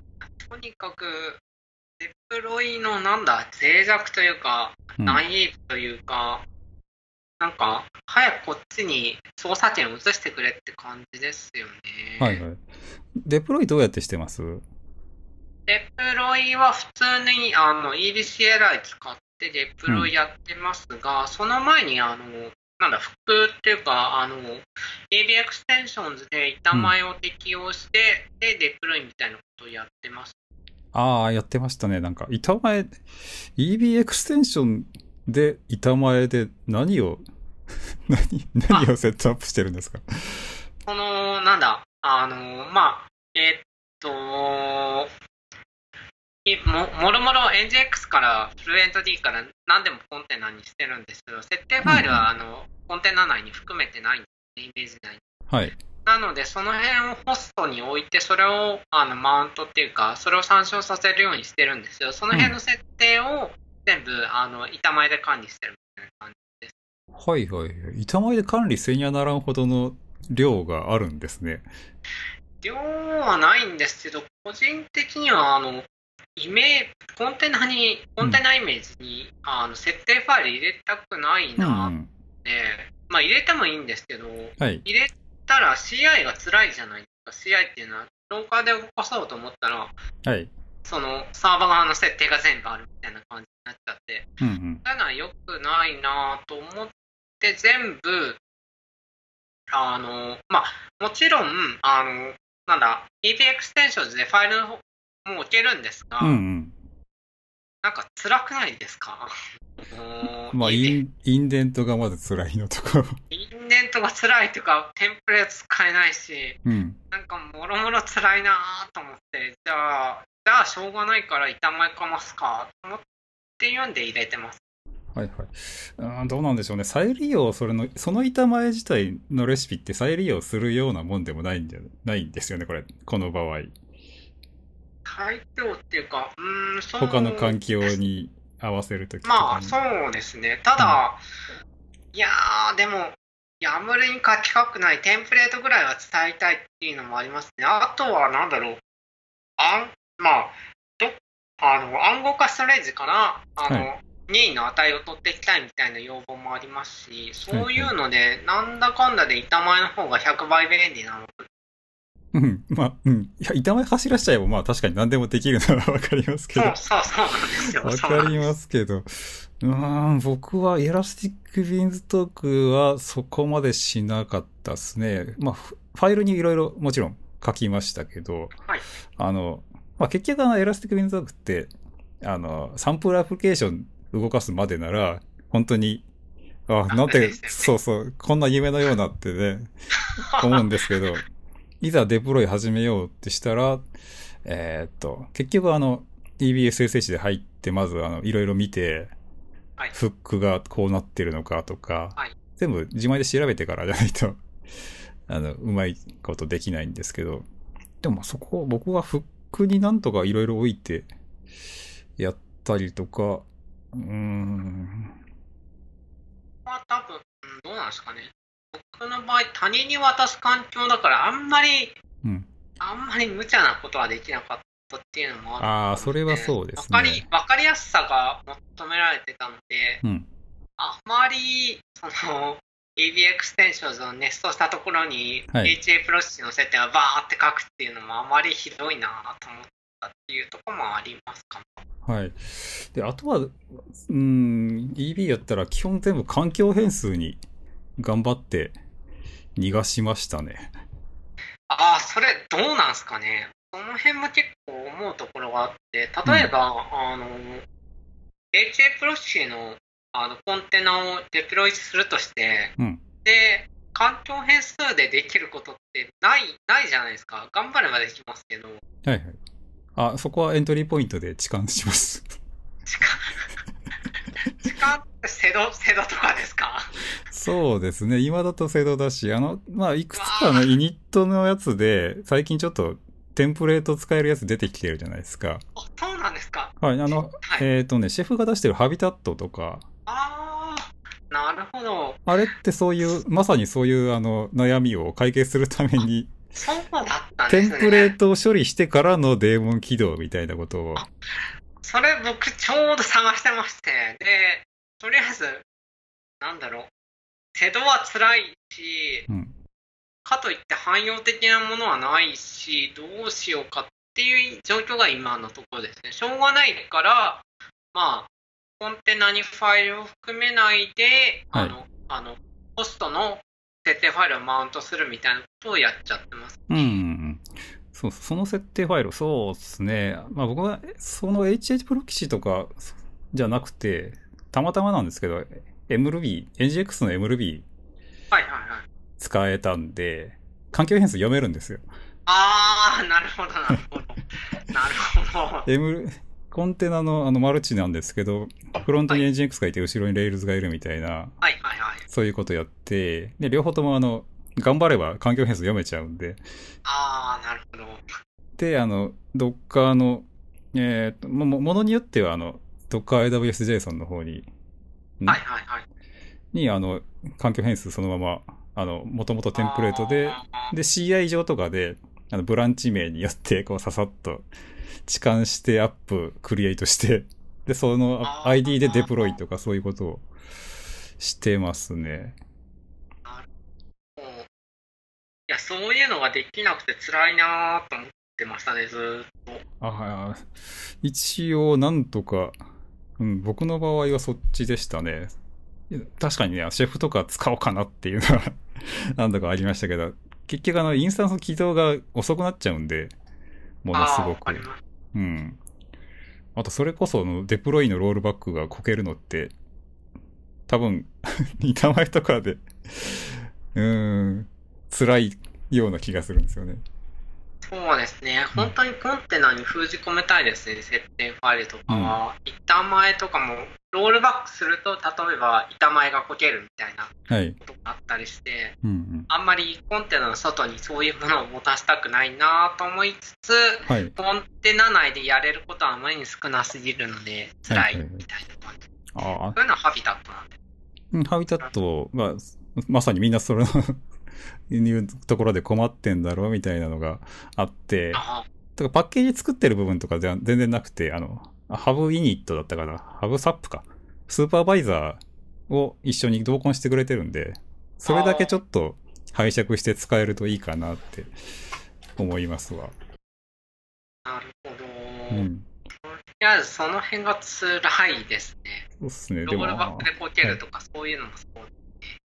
まあ、あとはあれですかね、どっかでタグで分けちゃったりしません？タグで分けるといい。で、どっかイメージ作るときに、えーっと、かん、もうあの、設定入れちゃう系のやつは、あの、タグをプロダクションとかにして、ああ、ああ、その辺はどうなんですかね。例えば、うん。CI 環境がすごい整ってたらいいんですけど、はいはい。あの CI がない状況で、CI が。CI が、まあ、別にビルドはするんですけど、うんその、作ったイメージをちゃんと、はい。そのリクエストなりでちゃんとバランサーしてくれるみたいなものまで確認できるのがないんで、はいはい。そういうのを考えると、なかなか、そう、含め、含めて、ちゃんとローカルでパッと立ち上げて、はい。動いたね、OK! みたいなことにするのがなかなか難しいな。ああ、CI ないは辛いですけど、僕がその NGX のコンテナって、あの、MRuby でちょっとロジック書いちゃってるんで、はいはいテストしないとデプロイしないんですけど、あーそれはテストキッチンでローカルで、ローカルでやるときもまあ CI も同じなんですけど、テストキッチンでやってますねあ。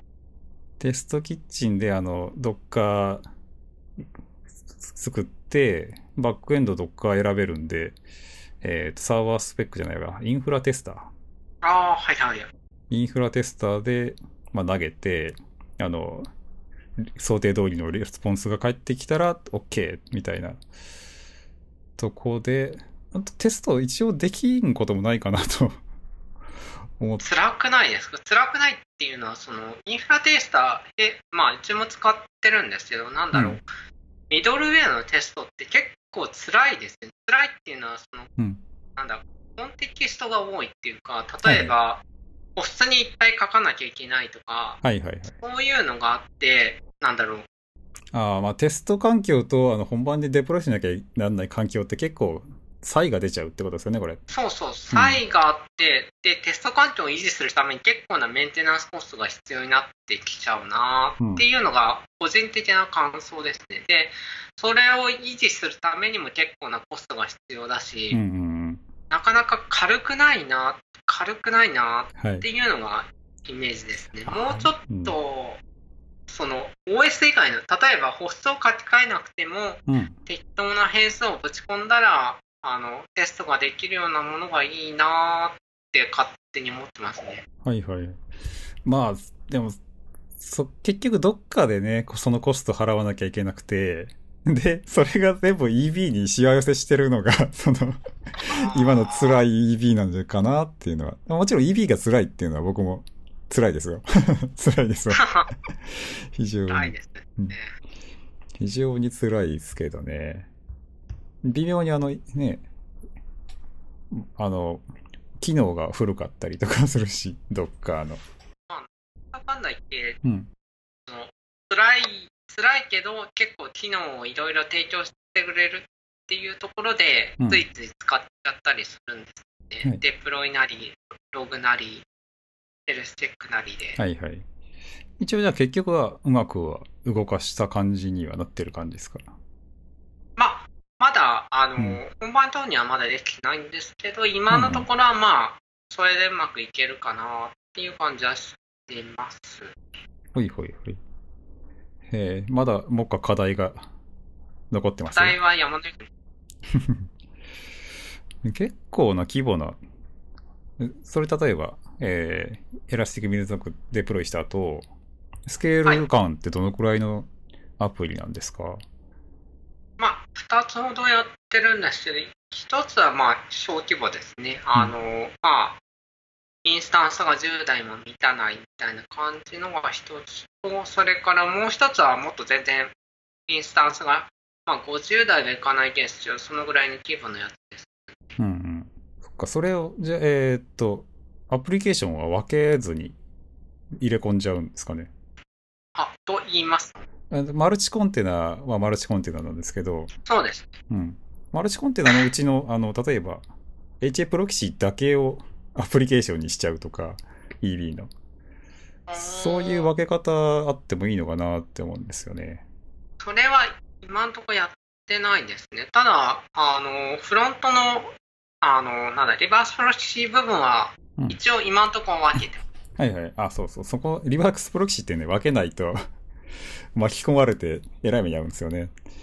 ああ、それどうなんですかね。一応、僕あの、弊社の場合、あの、 Elastic Beanstalk 使うのが、マルチコンテナ使うのが初めてだったもんで、とりあえず、似たようなことやってるやつ人と、その、リバースプロキシ分けるっていう話はちょろっとしたんですが、とりあえず僕は分ける方向で、相手の方は分けない方向で、みたいなことをやってたんですああ、そうですね。最低限のリバースプロキシだったら、ね、分けなくてもいいと思うんですけど、ちょっとややこしいことするようなだったら、僕は分けちゃいますね、これ。確かになんか、この、この URL だけあっちに飛ばしたいみたいなことがちょろちょろ出てくると辛いですからね。そうそう。で、そのリバースプロキシの変更でも、マルチコンテナ全部、えっとデプロイし直しとかになると、そうですよね。そこは結構、ね、あの、ロケーションが増えたりとかしていくと、それはそれで単品で管理しといた方がいいのかなっていう。うんまあ、インスタンスはね、その分倍かかっちゃうって倍、倍でもないんですよね、まあ結局。あそこさばくのって結局数台で、数台でよかったりして、かなと。うんマルチコンテナ僕はあの、あんまり、えー単機能のコンテナか、例えば、まあちょっと今もできるようになりましたけど、AWS Logs に飛ばすための専用コンテナとか、で、メインの重たいアプリケーションは絶対、その中には一つしか入れずに、はいはいはい。更新の頻度とかで分けちゃって、で、あの、まあ、失敗した時の精神的ダメージを できる、できるだけ軽くしようかなっていうのと、あとはね、あの、ロールバック辛いっていう話だ辛と、僕は、うーん、エンバイロメントコピーしちゃう、クローンかな。クローンしちゃった方が、ロールバックするぐらいだったら、いいかなという。解けた時に一つ前のやつをクローンしてそっちに切り替えるみたいな。いや、そもそもクローンで作っちゃうって感じですね。新しいのをあなるほどそうそう。これはちょっとあの、危険性が、こける可能性が予感がするぐらいの時は、クローンして、今の関係を2つにしといて、新しい方にデプロイして、で、うまくいったら、こう、パシッと切り替えとか。そうそう、僕が、うん。あの、一応、あの、新しいインスタンスを立てるっていうデプロイ戦略、デプロイポリシーでやる。うん。そうですね。だからそこでブルーグリーンみたいなことで、そうです。はい。うん、結構僕気に入ってるのクローン機能なんですよね、エンバイロメントの。あとりあえず、逆にまああの、えー今動いてるところにほ普通にデプロイしたくなったら、あの、い一応クローンしといて、そっちにデプロイして、焦げたかったらこっちにも、みたいな、あそういうお試しできるんで、結構バンバンクローンしますね、僕。クローンっていうか、クローンっていうか、あの、AMI を新規に作成するデプロイがあまりに遅すぎるんで、はいはい。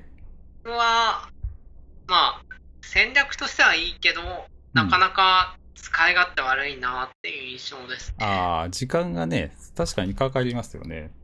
うん。僕もクローンしたらちょっとお茶とか飲みに行きますから。それが辛いんですよね。なかなか、EB デプロイと大体タイムアウトしちゃいますね。はいはい。あああ。そうっすね。それだとやっぱ、いろいろ詰め込んじゃってるから、カスタム AMI とかの方が良かったりするんですかね。カスタム AMI は作ってるんですけど、うんいろいろ調べた、結構調べたんですが、はいそういうのあの、エラスティックビーンストークの AMI って、うん。まあ、ご存知のような気がするんですが、あの、デプ、新しくデプロイズに、上からいろいろ、あの、RPM とか引っ張ってくるんですよね。はいはい。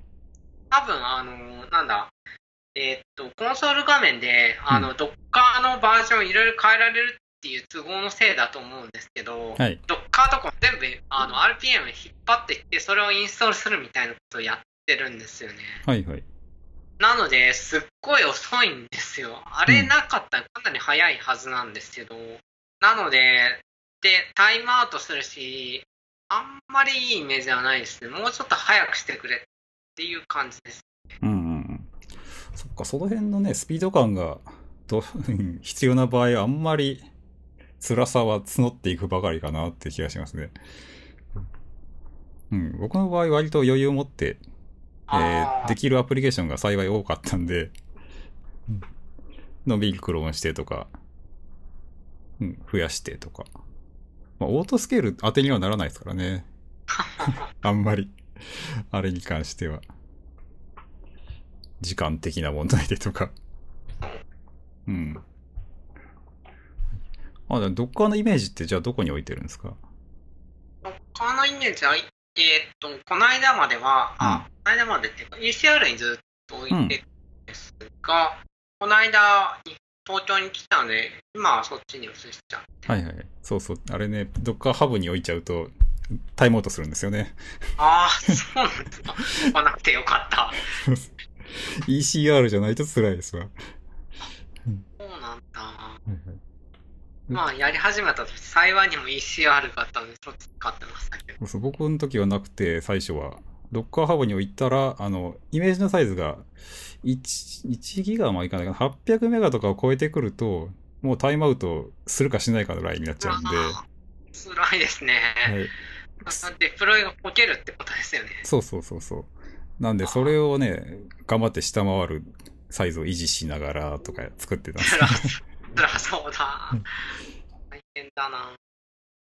うんまあ、おかげでいろいろとあの、えー削減の方法、節約の方法を学んだ上で、ただ ECR の方だと全然スピード出るんで、いけましたけどね。ドッカーのイメージって、サイズどんくらいまで許容します？今のところはこだわってはいないですね。うーん、多分1時間はいってないと思います。うんうん。大体 Ubuntu のイメージをそ大体そのまま使っそのままにちょろっと使ってるぐらいなので、あんまりはないです。それだったら200メガスタートぐらいな感じですかね。そうね。うん。そうなんですよね。その、あの、こけるようになってからはもうどうしても基本アルパインをベースにああ。でも1時間超えるってだいぶな感じですね。どうやったらそうなるんだ。レイルズまとめて入れたりとか、なんかまあ、あの、最初、オールインワンみたいなコンテナバーンと作ったら、はいはい。やっぱ超えちゃったりしたんですね。ああ、でもそあれはね、MLB のビルドが全部やってたからかな。いろんなビルドを全部させ、ドッカー内でやらしたら、まあどうしても多くなってたりしてたんですけど。今んとこはそこまではないですね。アプリケーションのやつもそんなには肥大化してないです。それはいいことですね。まあ、まあ、いいことなのかな。アルパインほど軽くはないですが、まあ、デプロイに支障はないです。あ最近ね、3桁行くと嫌だな、みたいな気が。あ アプリ入れたらしょうがないんですけどね。ー、しょうがないです。まあ、3桁か。3桁はなかなか厳しいですね。ユーティリティ系とかは基本3桁いかないように頑張ろうみたいな感じはしてますね。まあ、うん100、200ぐらいは全然許容しますけど。ちょっと悔しいなって思いながらデプロイします。今んとこはそこまでは困ってないですね。うんなんか、アルパインが流行ってますけど、とりあえず分手でいいや、みたいなうん感じにうん。まあ十分かなって僕も思いますわ。はい。えーっと、まあ EB 環境、まあ基本的には、なんですかね。えーっと、なんかさ、結構、えー credstash が便利っていうのがあるんですけど、あ、そうですね。あのーまあ、えー、秘匿情報の管理ですね。はいはいあのー credstash っていう、あれはなんだ？ダイナモ DB と、おっと、えーっと、あれは何でした ?KMS か。はい。を使った、あの、取得情報の管理システムがありまして、うんうん。それを今のところでは使ってるっていう感じですね。へえ。KMS 使うってことは、これはどういう感じで使うんですか？これとスタッシュ。ちょっと知らなかったな。ああ、僕も知らなかったんですけど、弊社の、あの、うん最近部長になった星君というところに教えてもらいまして、はいはい。で、えーっと、まあ、DynamoDB に暗号化されたうん。ものを保存しとくっていう感じで、その暗号化のために KMS を使うっていう感じ。はいはい。あ、なるほど。チッパーの方をダイナモに入れとくんですね。そうです。でこれアプリケーションからどうやって使うんですか？アプリケーションから、つまり、あの、ロールで参照できるので、あの、ロールうにん、この DynamoDB のステープルを参照できるよって書いておけばできるって感じです。へえ。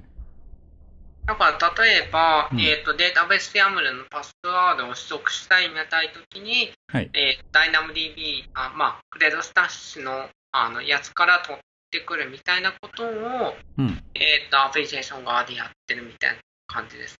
はいはい。これ自体は Python のアプリ、ライブラリあのなんですか、ね、元は、元は Python のアプリですね。ただ、あの、保存情報のフォーマットは決まってるので、別にうん Python じゃなくても何でも読み書きできる。はいで、僕は、あの、それを Go で書き直して、で、別の、あの、ベースのき開発機関のエンジニアの方は、Ruby で書き直して、それを使えるようにしたみたいな感じ。はいはいはいはい。えー、僕はあの、あれですね、KMS に保存したら、あで、暗号化したら、あの、チッパーをそのまんま環境変数のところに 置いちゃってて、それで使ってましたわ。ダイナモに入れとくっていうのはありですね。結構便利ですね。はい。なかなか、手間が、前は、あの、ボルト、あの、ハシコープのボルトを使ってたんですけど、はいはいはいはい。結構、それでサーバーが立てなくちゃいけなかったりして、うん。で、ちょうどその時の環境は、環境っていうか、その時はサーバーをできるだけ減らしたい、チープにやりたいっていうことで、はい。で、いろいろ探したら、うんクレドスタッシュがあったんで、それを使ったって。あ、これいいっすね。僕今あの、env に書いちゃう、あ、 env で設定してたんで、あの、EB コンフィグとかで、 Vim が開いて、あー、そこにペタペタペタペタ貼っといて、あー、なるほど。で、Ruby だと一応あの、KMS 演舞っていうジェムがあって、あの、うん頭が KMS アンダースコアで始まる単空変数があったら、KMS に投げる、投げて復号してくれるっていう。そういうのはあるはい。なんで KMS アンダースコアデータベース URL とかを、えっ、と、えー EB のコンフィグのところに置いといて、で、チッパー入れとくんですよ。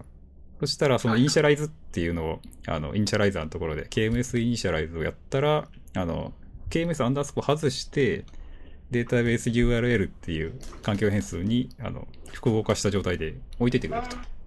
そしたら Rails は普通に見えて、読んでくれるんで、まあ、それだとね、えー結局、えーっと、管理がめんどくさくなるんで、最終的に。まあ、チッパー自体、あの、まあ、誰も復号できないんで、そのまんま、あの、あ、エクスポートしたコンフィグに書いちゃってても、全然困りはしないんですけど、でもね、あの、ダイナモから取ってくるって普通にありがたいですね、それ。ダイナまあ結構便利です。うん。割と、うん。なんか、その辺の機密情報は結構、なんだ、随分考えてまして、あの、ダイナモは便利ですね。今までは結構データベースに入れたり、あとは、あの、Google のスプレッドシートに入れたりとかいろいろやってたんですが、はいはい。まあ、なんか、そういう機密情報管理の、なんかスプレッドシート的データベースがちゃんとあるっていうのはすごい便利です。うんうん。これはいいですね。これいろんな、別にあの、AWS に置いとかなくても、ああ、あれか。ロールは一応あった方がいいんですね。インスタンスのロールがあると便利で。っていうか、多分 KMS に依存してるので、それで使えれば何でもいい。そうですね。まあ他のクラウドとかで使うんだったとしても、まあ、シークレットキーと、うん、アクセスキーがあれば使えるかなって感じです。それは、でもそれ置いちゃうのはまたね、どこに置くんだって話に。そうなん KMS は他のクラウドで使えるんだったら、多分うん使えるような気はしますね。あ、うん、アクセスキーと、があればいいんで、ユーザーはいりますけどね、IAM の。そうですね。はい。僕はあの、サークル CI 上で KMS でエンクリプトとかするんで、一応書き出してやってますわ。はいはい。結構、あの、一応 Go の実装もあるし、Ruby の実装もあるし、うんあと Node の実装もあるし、はい Python もあるしで、標準化されればいいなと勝手に思ってます。そうですね。あの、KBS のアプローチだいぶ、あの、なんていうか、いぶし銀の アプローチなんで、なかなか他では、うん。他ではな、ちょっと出して見当たらないかなって気はしますけど、なかなか便利というか、そうそう、使い始めるとやめられないというか、そうですね。一回ね、ふあの、端緒にしちゃえばもう雑に扱えるようになるんで、そうです。心構えというか、うん。精神的余裕が出ますよね、あれ。なるほど。エラスティックビーンズトークについてまだ語り足りない愚痴があれば、口がいっぱいありましたよね。ぜひぜひですね。うん基本に語ると、とりあえず、うんまあ、ロールバックは実装してくださいっていうのは、この間、あの、えー SA の方に言い言いましたね。はい。ロールバック皆さん辛くないんですかね？ロールバックで、うん、まあ、僕はそのロールバックが避けるためにクローンしちゃうんで、あー、なるほど。う ん新しい環境がこけたらもうしょうがないみたいな。時間に余裕があるときはそれでいいんですよね。てかそうしないと辛いというか。で時間に余裕がないと多分やっぱ、ロールバックっていうかまあ、い以前のバージョンをデプロイし直すってことですよね、これ。そうですね、そういう意味で。そういうのが軽くできるといいんですが、うん今できないですからね。まあ、例えば、うん。HX で HTTP80 が OK ですよっていうんで済めばいいんですけど、うん、うん。あの、ある種の機能をデプロイしたときに、はい。なんか、こう、モニタリングを見てたら500がちょろちょろちょろって出てくる。あれ？ってどういうことだろう？みたいなときに、はいちょっとロールバックできるのいいなぁみたいな。うんうん。で、そういう機能がないんですね。カペサーンだと、まあ、それなりにはあるんですが、はいドッカーだととりあえず前に進めですからね。そうですね。イメージのた、まあ、イメージ一応プロ済みではあるから、強引にやればできないことないかもしれないですね。あれですね、お得意のツールで、EB の中にえ SSH でパパパッとこう変え、緊急で戻すみたいな、ああ、作っちゃってもいいのかもですね、これ。とりあえず頑張って作りましたけど、はい。更新サポートしてほしいなっていうのが今のとこうんろの感、じそれはです。もちろんそうですね。まあ、ドッカーなんでね、まあ結局あの、中身のあの、ピタゴラスイッチが行々しすぎるんですよね。いい意味。うんこっちから手出せない状態が長いんで。長いですよね。いやー、辛い。カジュアルにサクッとね、戻すぐらいは やってほしいなっていう。うん。なんか、便利ですけど、なんか、うーん、もやもやしますね。うん、まあ乗っかっちゃいたいけど、なる、どうしても独自になる部分がないとというか、しないとこっちの要件に合わないなっていうのはあ、そうですね。出てきちゃうんですよね。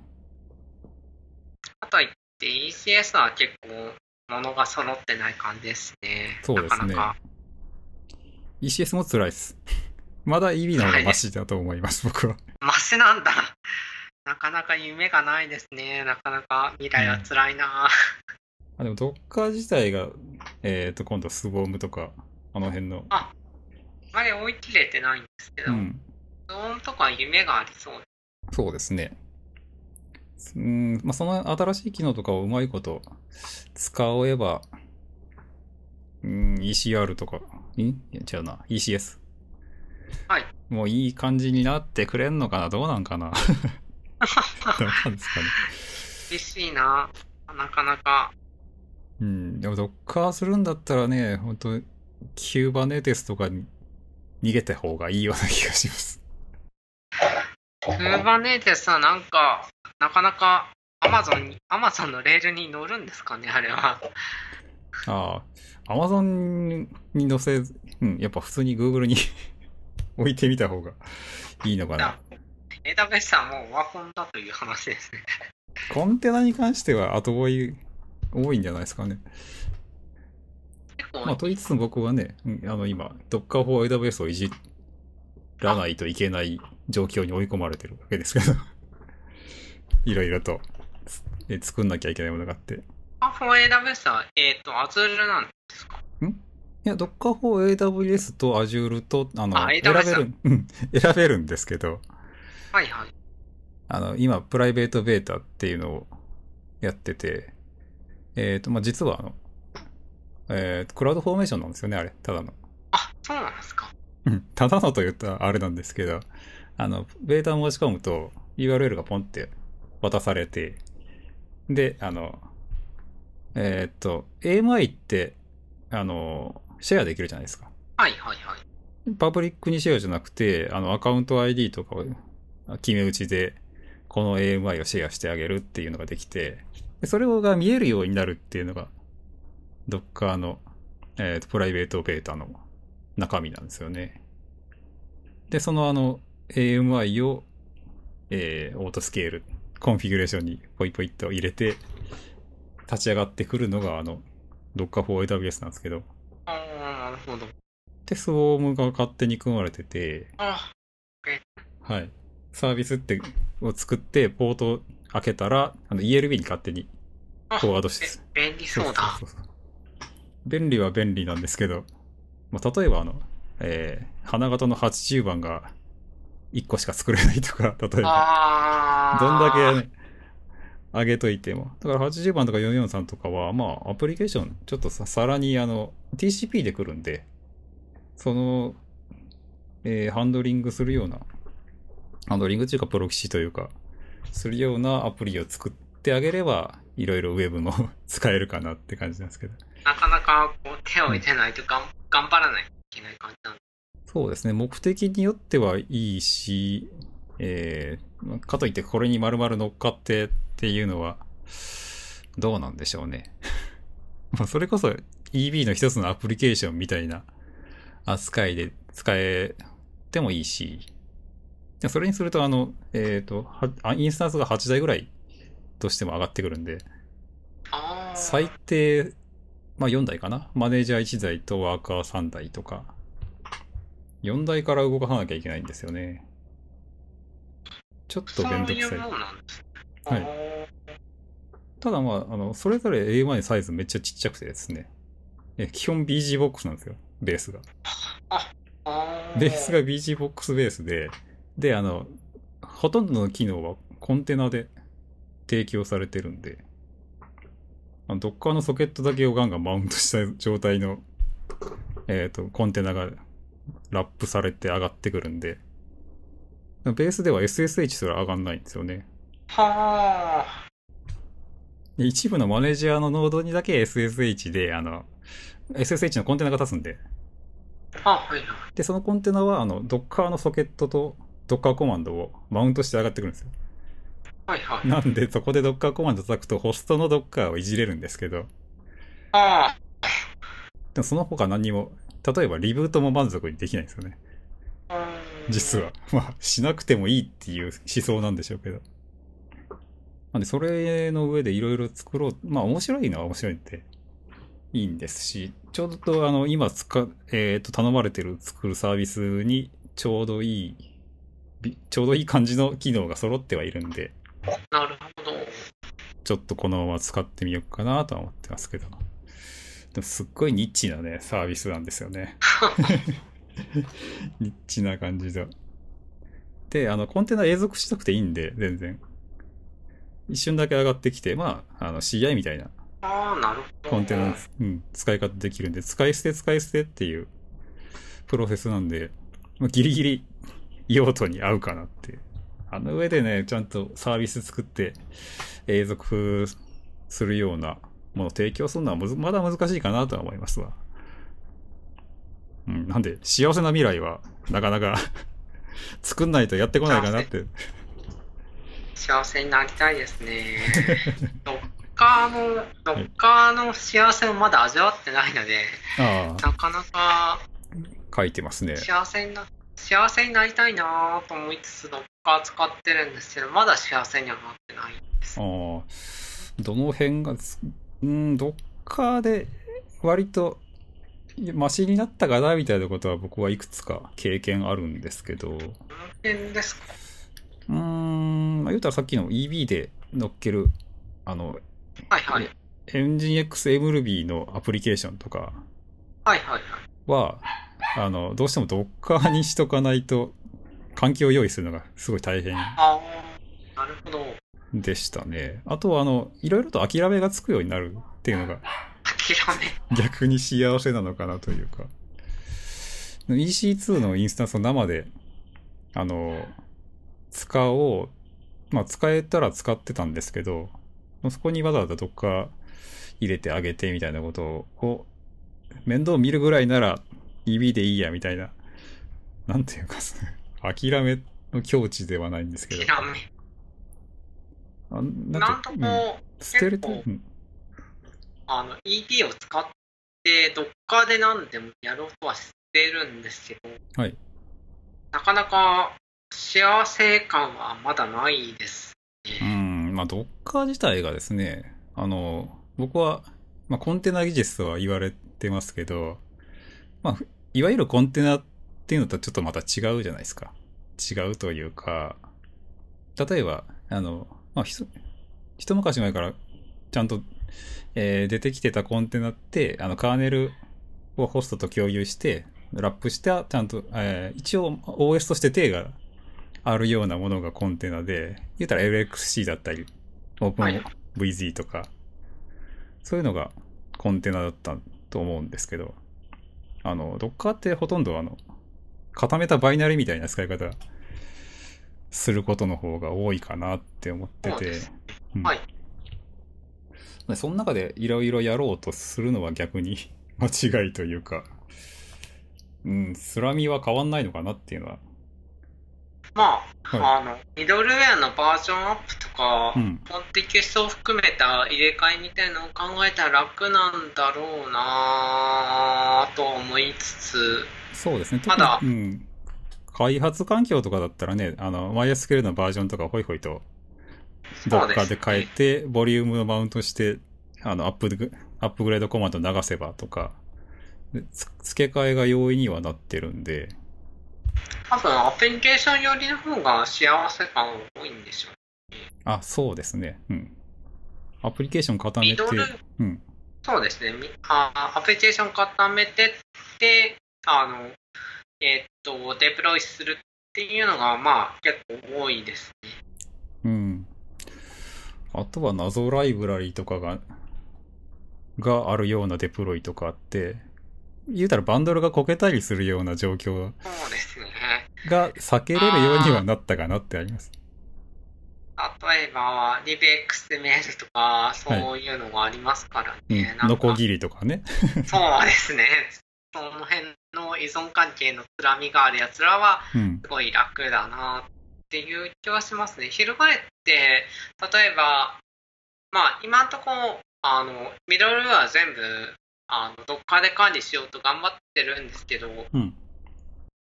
例えば、HA プロキシとか AJX も全部コンテナにしてデプロイしようっていうことに今かかってる案件はやってるんですけど、はい。なんだろう。うーん、まあ、NGX のバージョンアップはさておき、HA プロキシもそうかな。あんまりミドルウェアってガンガンバージョンアップする類じゃないから、はい。あんまりコンテナっていうメリットが今んとこ感じられないっていうのが一つあるのと、あとはコンテナだと本当にグレースフルリロードが、グレースフルリスタートが貧弱だなっていうのがすごい。イメージでああって、はいはいはい。本当にプロセス殺して新しいコンテナっていう、いやいや、それリクエスト打てるからみたいな感じのがガンガンあるので、うんそういうとこの甘さっていうのはすごい、うーん、インフラ的にはうーんと思っちゃいますね。確かにそれはありますね。その辺の、うーん、フロントの、どうですかね。あの、僕が見た例では、コンテナの、えっ、と、中身を入れ替えたいっていう時に、例えば、はい。それは確か、うん、エンジン X はエンジン X だったかな？なんですけど、エンジン X で上げて、えっ、と、コンテナを全然また別のポートで上げて、はいはい。内部的にナットで、あの、IP テーブルでピッてやっちゃうっていうね。れ、うんわかります。それはすごい、なんか、すごい、今までのに比べて、ナタを振る大ナタっていうか、流動感があるっていうか、うん。ね、だって、リロードで住んでたところを、わざわざポート変えてっていうのもすごい、なんか、本末転倒感があるような気がするんですよね。そうです。ね。その場合は、あの、やっぱ一応スーパーバイザーとかにぶら下げた方が、えーシグナル一応受け取ってくれるし、マシなのかなっていう気はしますね。そうですね。まあ、普通に、まあ、最近だと、とりあえずリロードとコンフィグテストをどうするかっていうのをひたすら考えてまはいはい。す。とにかくうん。あん、その、新しいコンテナをデプロイして、落ちました。設定ファイルが間違ってましたみたいなのが本当に辛いので、はいはい。そうですね。うん。どうにかできないかってひたすら考えて、ああ、でもエンジン X だったり、あの、HA プロキシとかだったら、あの、コンテナにむしろしちゃうよりは、えー、まあ、考え方的には、あれって、スタティックリンクのでビルドしちゃう方が、デプロイ的には楽でしょうねっていう。それも一つのコンテナっていうことです。そうそうそうそう。それと同じ、まあ、Docker ってお、それをアプリケーションで同じようなことができるようになるのが Docker の、Docker ってまあ。うん、は持ち運び、やっぱポータビリティが一番言われているところではあって。ポータブルでさえあれば何でもいいかなって逆に。確かに。はい。僕あの H2O って、あの、HTTP バージョン2使えるやつあるじゃないですか。あれはい、えっ、と、スタティックでビルドしちゃったりするんですよ。はいはいはい。最初あの、それのコンテナ作ろうとしてて、で、コンテナ作ってアルパイにの、アルパイに乗っけるためにどうしたらいいかなっていうのを、で、アルパイン上でビルドすると、どうしてもあの、どんどんアルパインのイメージが膨らんでいって本末転倒になるんで、じゃあビルド済みのやつを入れようって思って、で、ビルド済みのやつ取っても、まあ、リンクがあるんで、えー、LDD で見て、あまあリンク残ってんな、ともうしょうがねえからスタティックっていう フラグを渡して、スタティックにビルドして、で、そうする、最初それやると、まあ、あの、libNSS、ネームサービスのやつはい。だけはスタティックしちゃダメって GCC に書いてあるんですけど、これは GCC を、あの、スタティックを許すようなオプションを与えてビルドすれば、実はできて、はあ。なんでそのスタティックな H2 を作るために僕、あの、Ubuntu じゃないわ、Debian のえー GCC をリビルドして、ではあ、その上で H2O を固めて、で、できたバイナリーをペット吐き出して、で、アルパイにポイって乗っけて、コンテナだって言い張ってるんですけど、実はそれ H2O 単品で動くんですよね。なるほど。リブレ SSL とかも中に取り込んじゃってて、MRuby とか、あ、もう一応中に入ってるんで、ああ。それはコンテナですね。コンテナっていうか、コンテナでうん。コンテナですよね。まあまあ、バイナリですわ。うん。そうですね。スタティックリンクすればある種のコンテナですよね。それは結構、そううんドッカーでっていうアプローチと、まあ、スタティックリンクって割と似てると思うんで、わかります。うん。で、そしたらもそうね、あ、そうそう、Go ですね。うん。そうですよね。はい。Go の話もしうん。Go の話もどっかに、あ、あったあった。ちょっとだねだね。うん、そうそう。まあ、えっ、と、まあ一応コード書いたりとかツール作ったりっていう話に、じゃあこのままシフトしちゃってですね。はい。でも今、き基本結構 Ruby で書かれてたと思うんですけど。そうですね。うん大体は Ruby で書いてますが、最近は、あの、ちょろっとしたツールだったら大体 Go で書いちゃうっていうことが多いです。はいはい。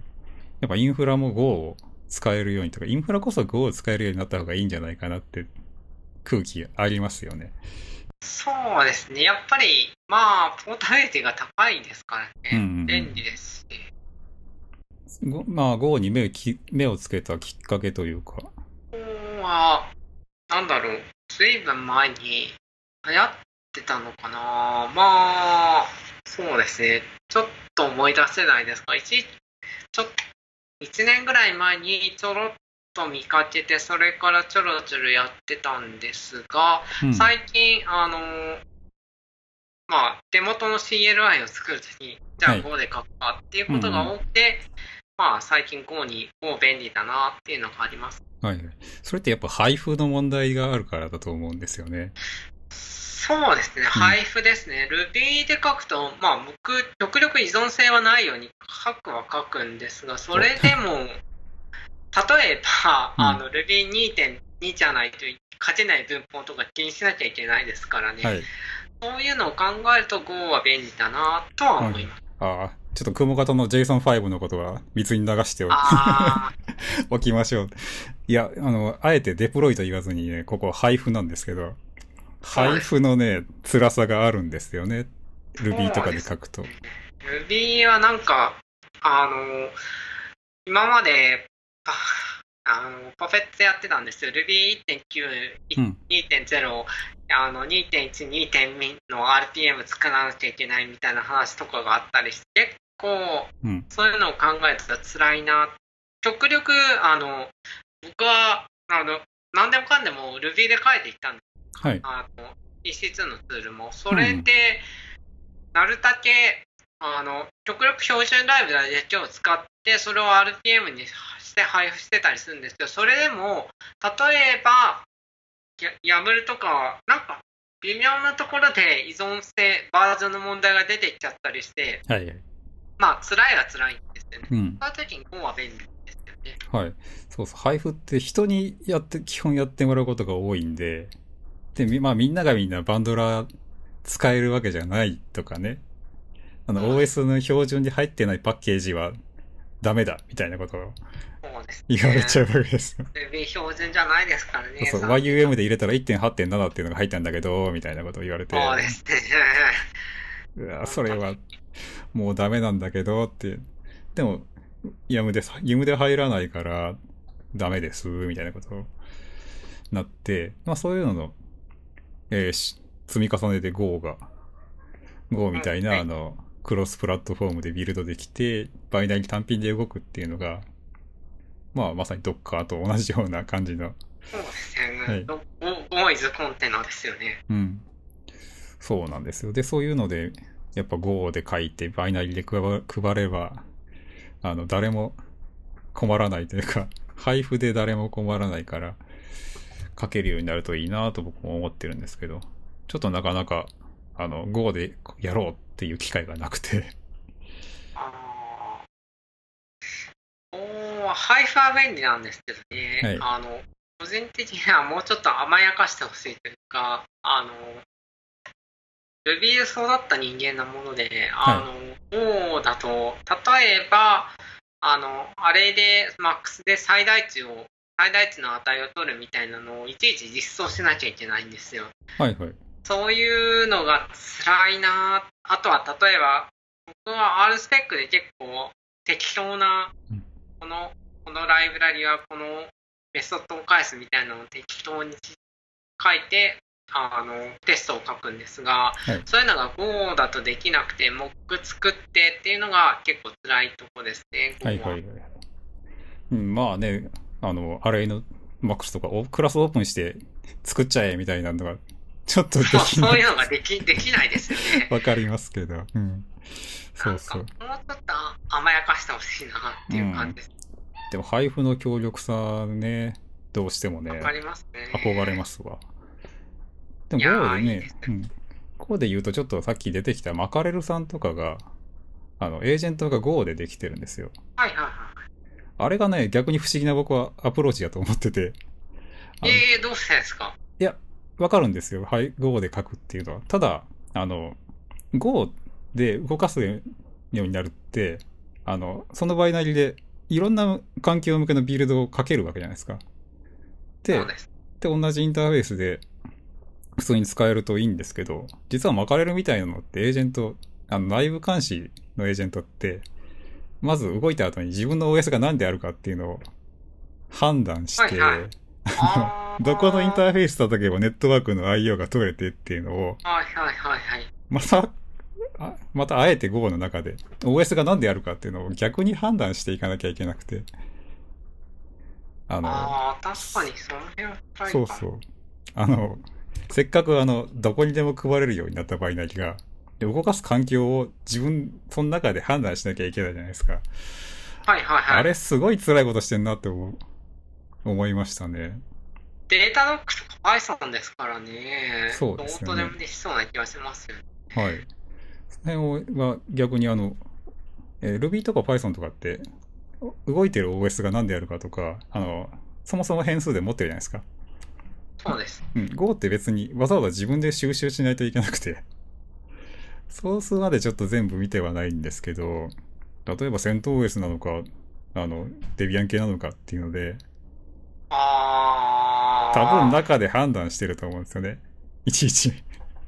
そうですね。Go の良さを全部、あの、逆に殺すような 使い方、作り方してんじゃないかなっていうね。確かにフレキシブルにはできそうにないですね。なんかプラグイン追加するのも大変そうだし。そうそう。結局中で泥臭いことをやっちゃってるだろうなっていうと、あのアプローチというか組み合わせの妙が、えー配布は超しやすいんだけど、動かし、うん、なかなか大変なんじゃないかなっていうような、思ってますねデー。タドックとの対比なんじゃない？データドックとかはその例のあれですよ、カールでインストールみたいな感じなので、はい。あの、Python でも気にしないみたいな、うんうん。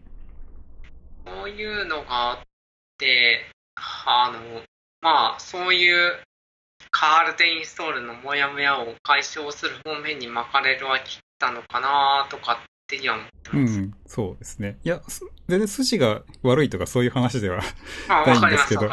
Go って、Go ってプラットフォームね、選ばずに配布できるのに、プラットフォームに依存した機能がいっぱいある内部監視っていう、この 辛さ辛いやろうなって思ってるだけで。いや、僕もちょっと内部監視エージェントみたいなの書いたことあるんですけど、あやっぱね、最初の OS の判断から、なあの、言うたらシェフの王牌とか、ーはいはいはい。そういうことやらなきゃいけなくてですね。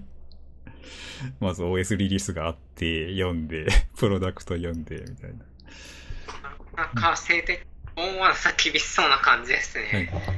うん。まあ単純に、あの、ヨタ話だったんですけど、まあそれをさっぴいても Go はやりたいなというね。最近、まあまあうん。はい。いいです。うん。うん、ライブラリとかは書いてみたりはしてるんですけど、どうなんでしょうね。まあ今度なんか良さげな本も出るんで、また一から、読みたいです。うん、はいなんか豪快の、豪快のと豪いう、15回、重 重鎮たちが うん書いたやつがあります。はい。そまあ、そういうの書いてまた勉強していこうかなとか思いますけど。まあ、インフラでもコード書けっていうのはね、その話ですね。はい。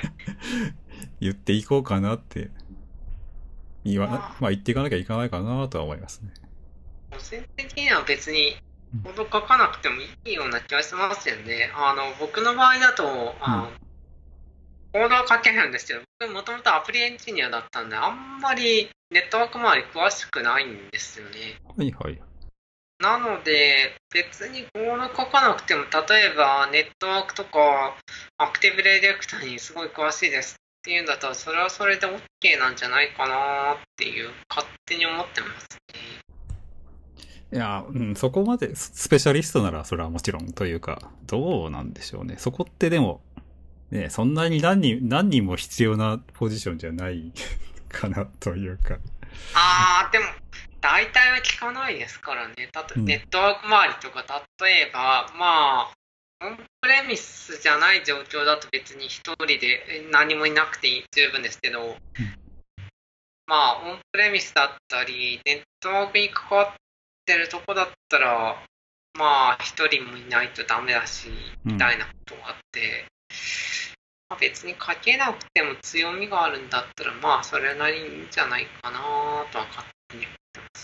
シェルスクリプト書けませんって言われたらもういいと思いますけど。ええまあ、大概書けるんじゃないですかね、そういう人も。あの、なんかに一芸に秀でてりゃ、それなりにできるんじゃないかなとは思いますけど。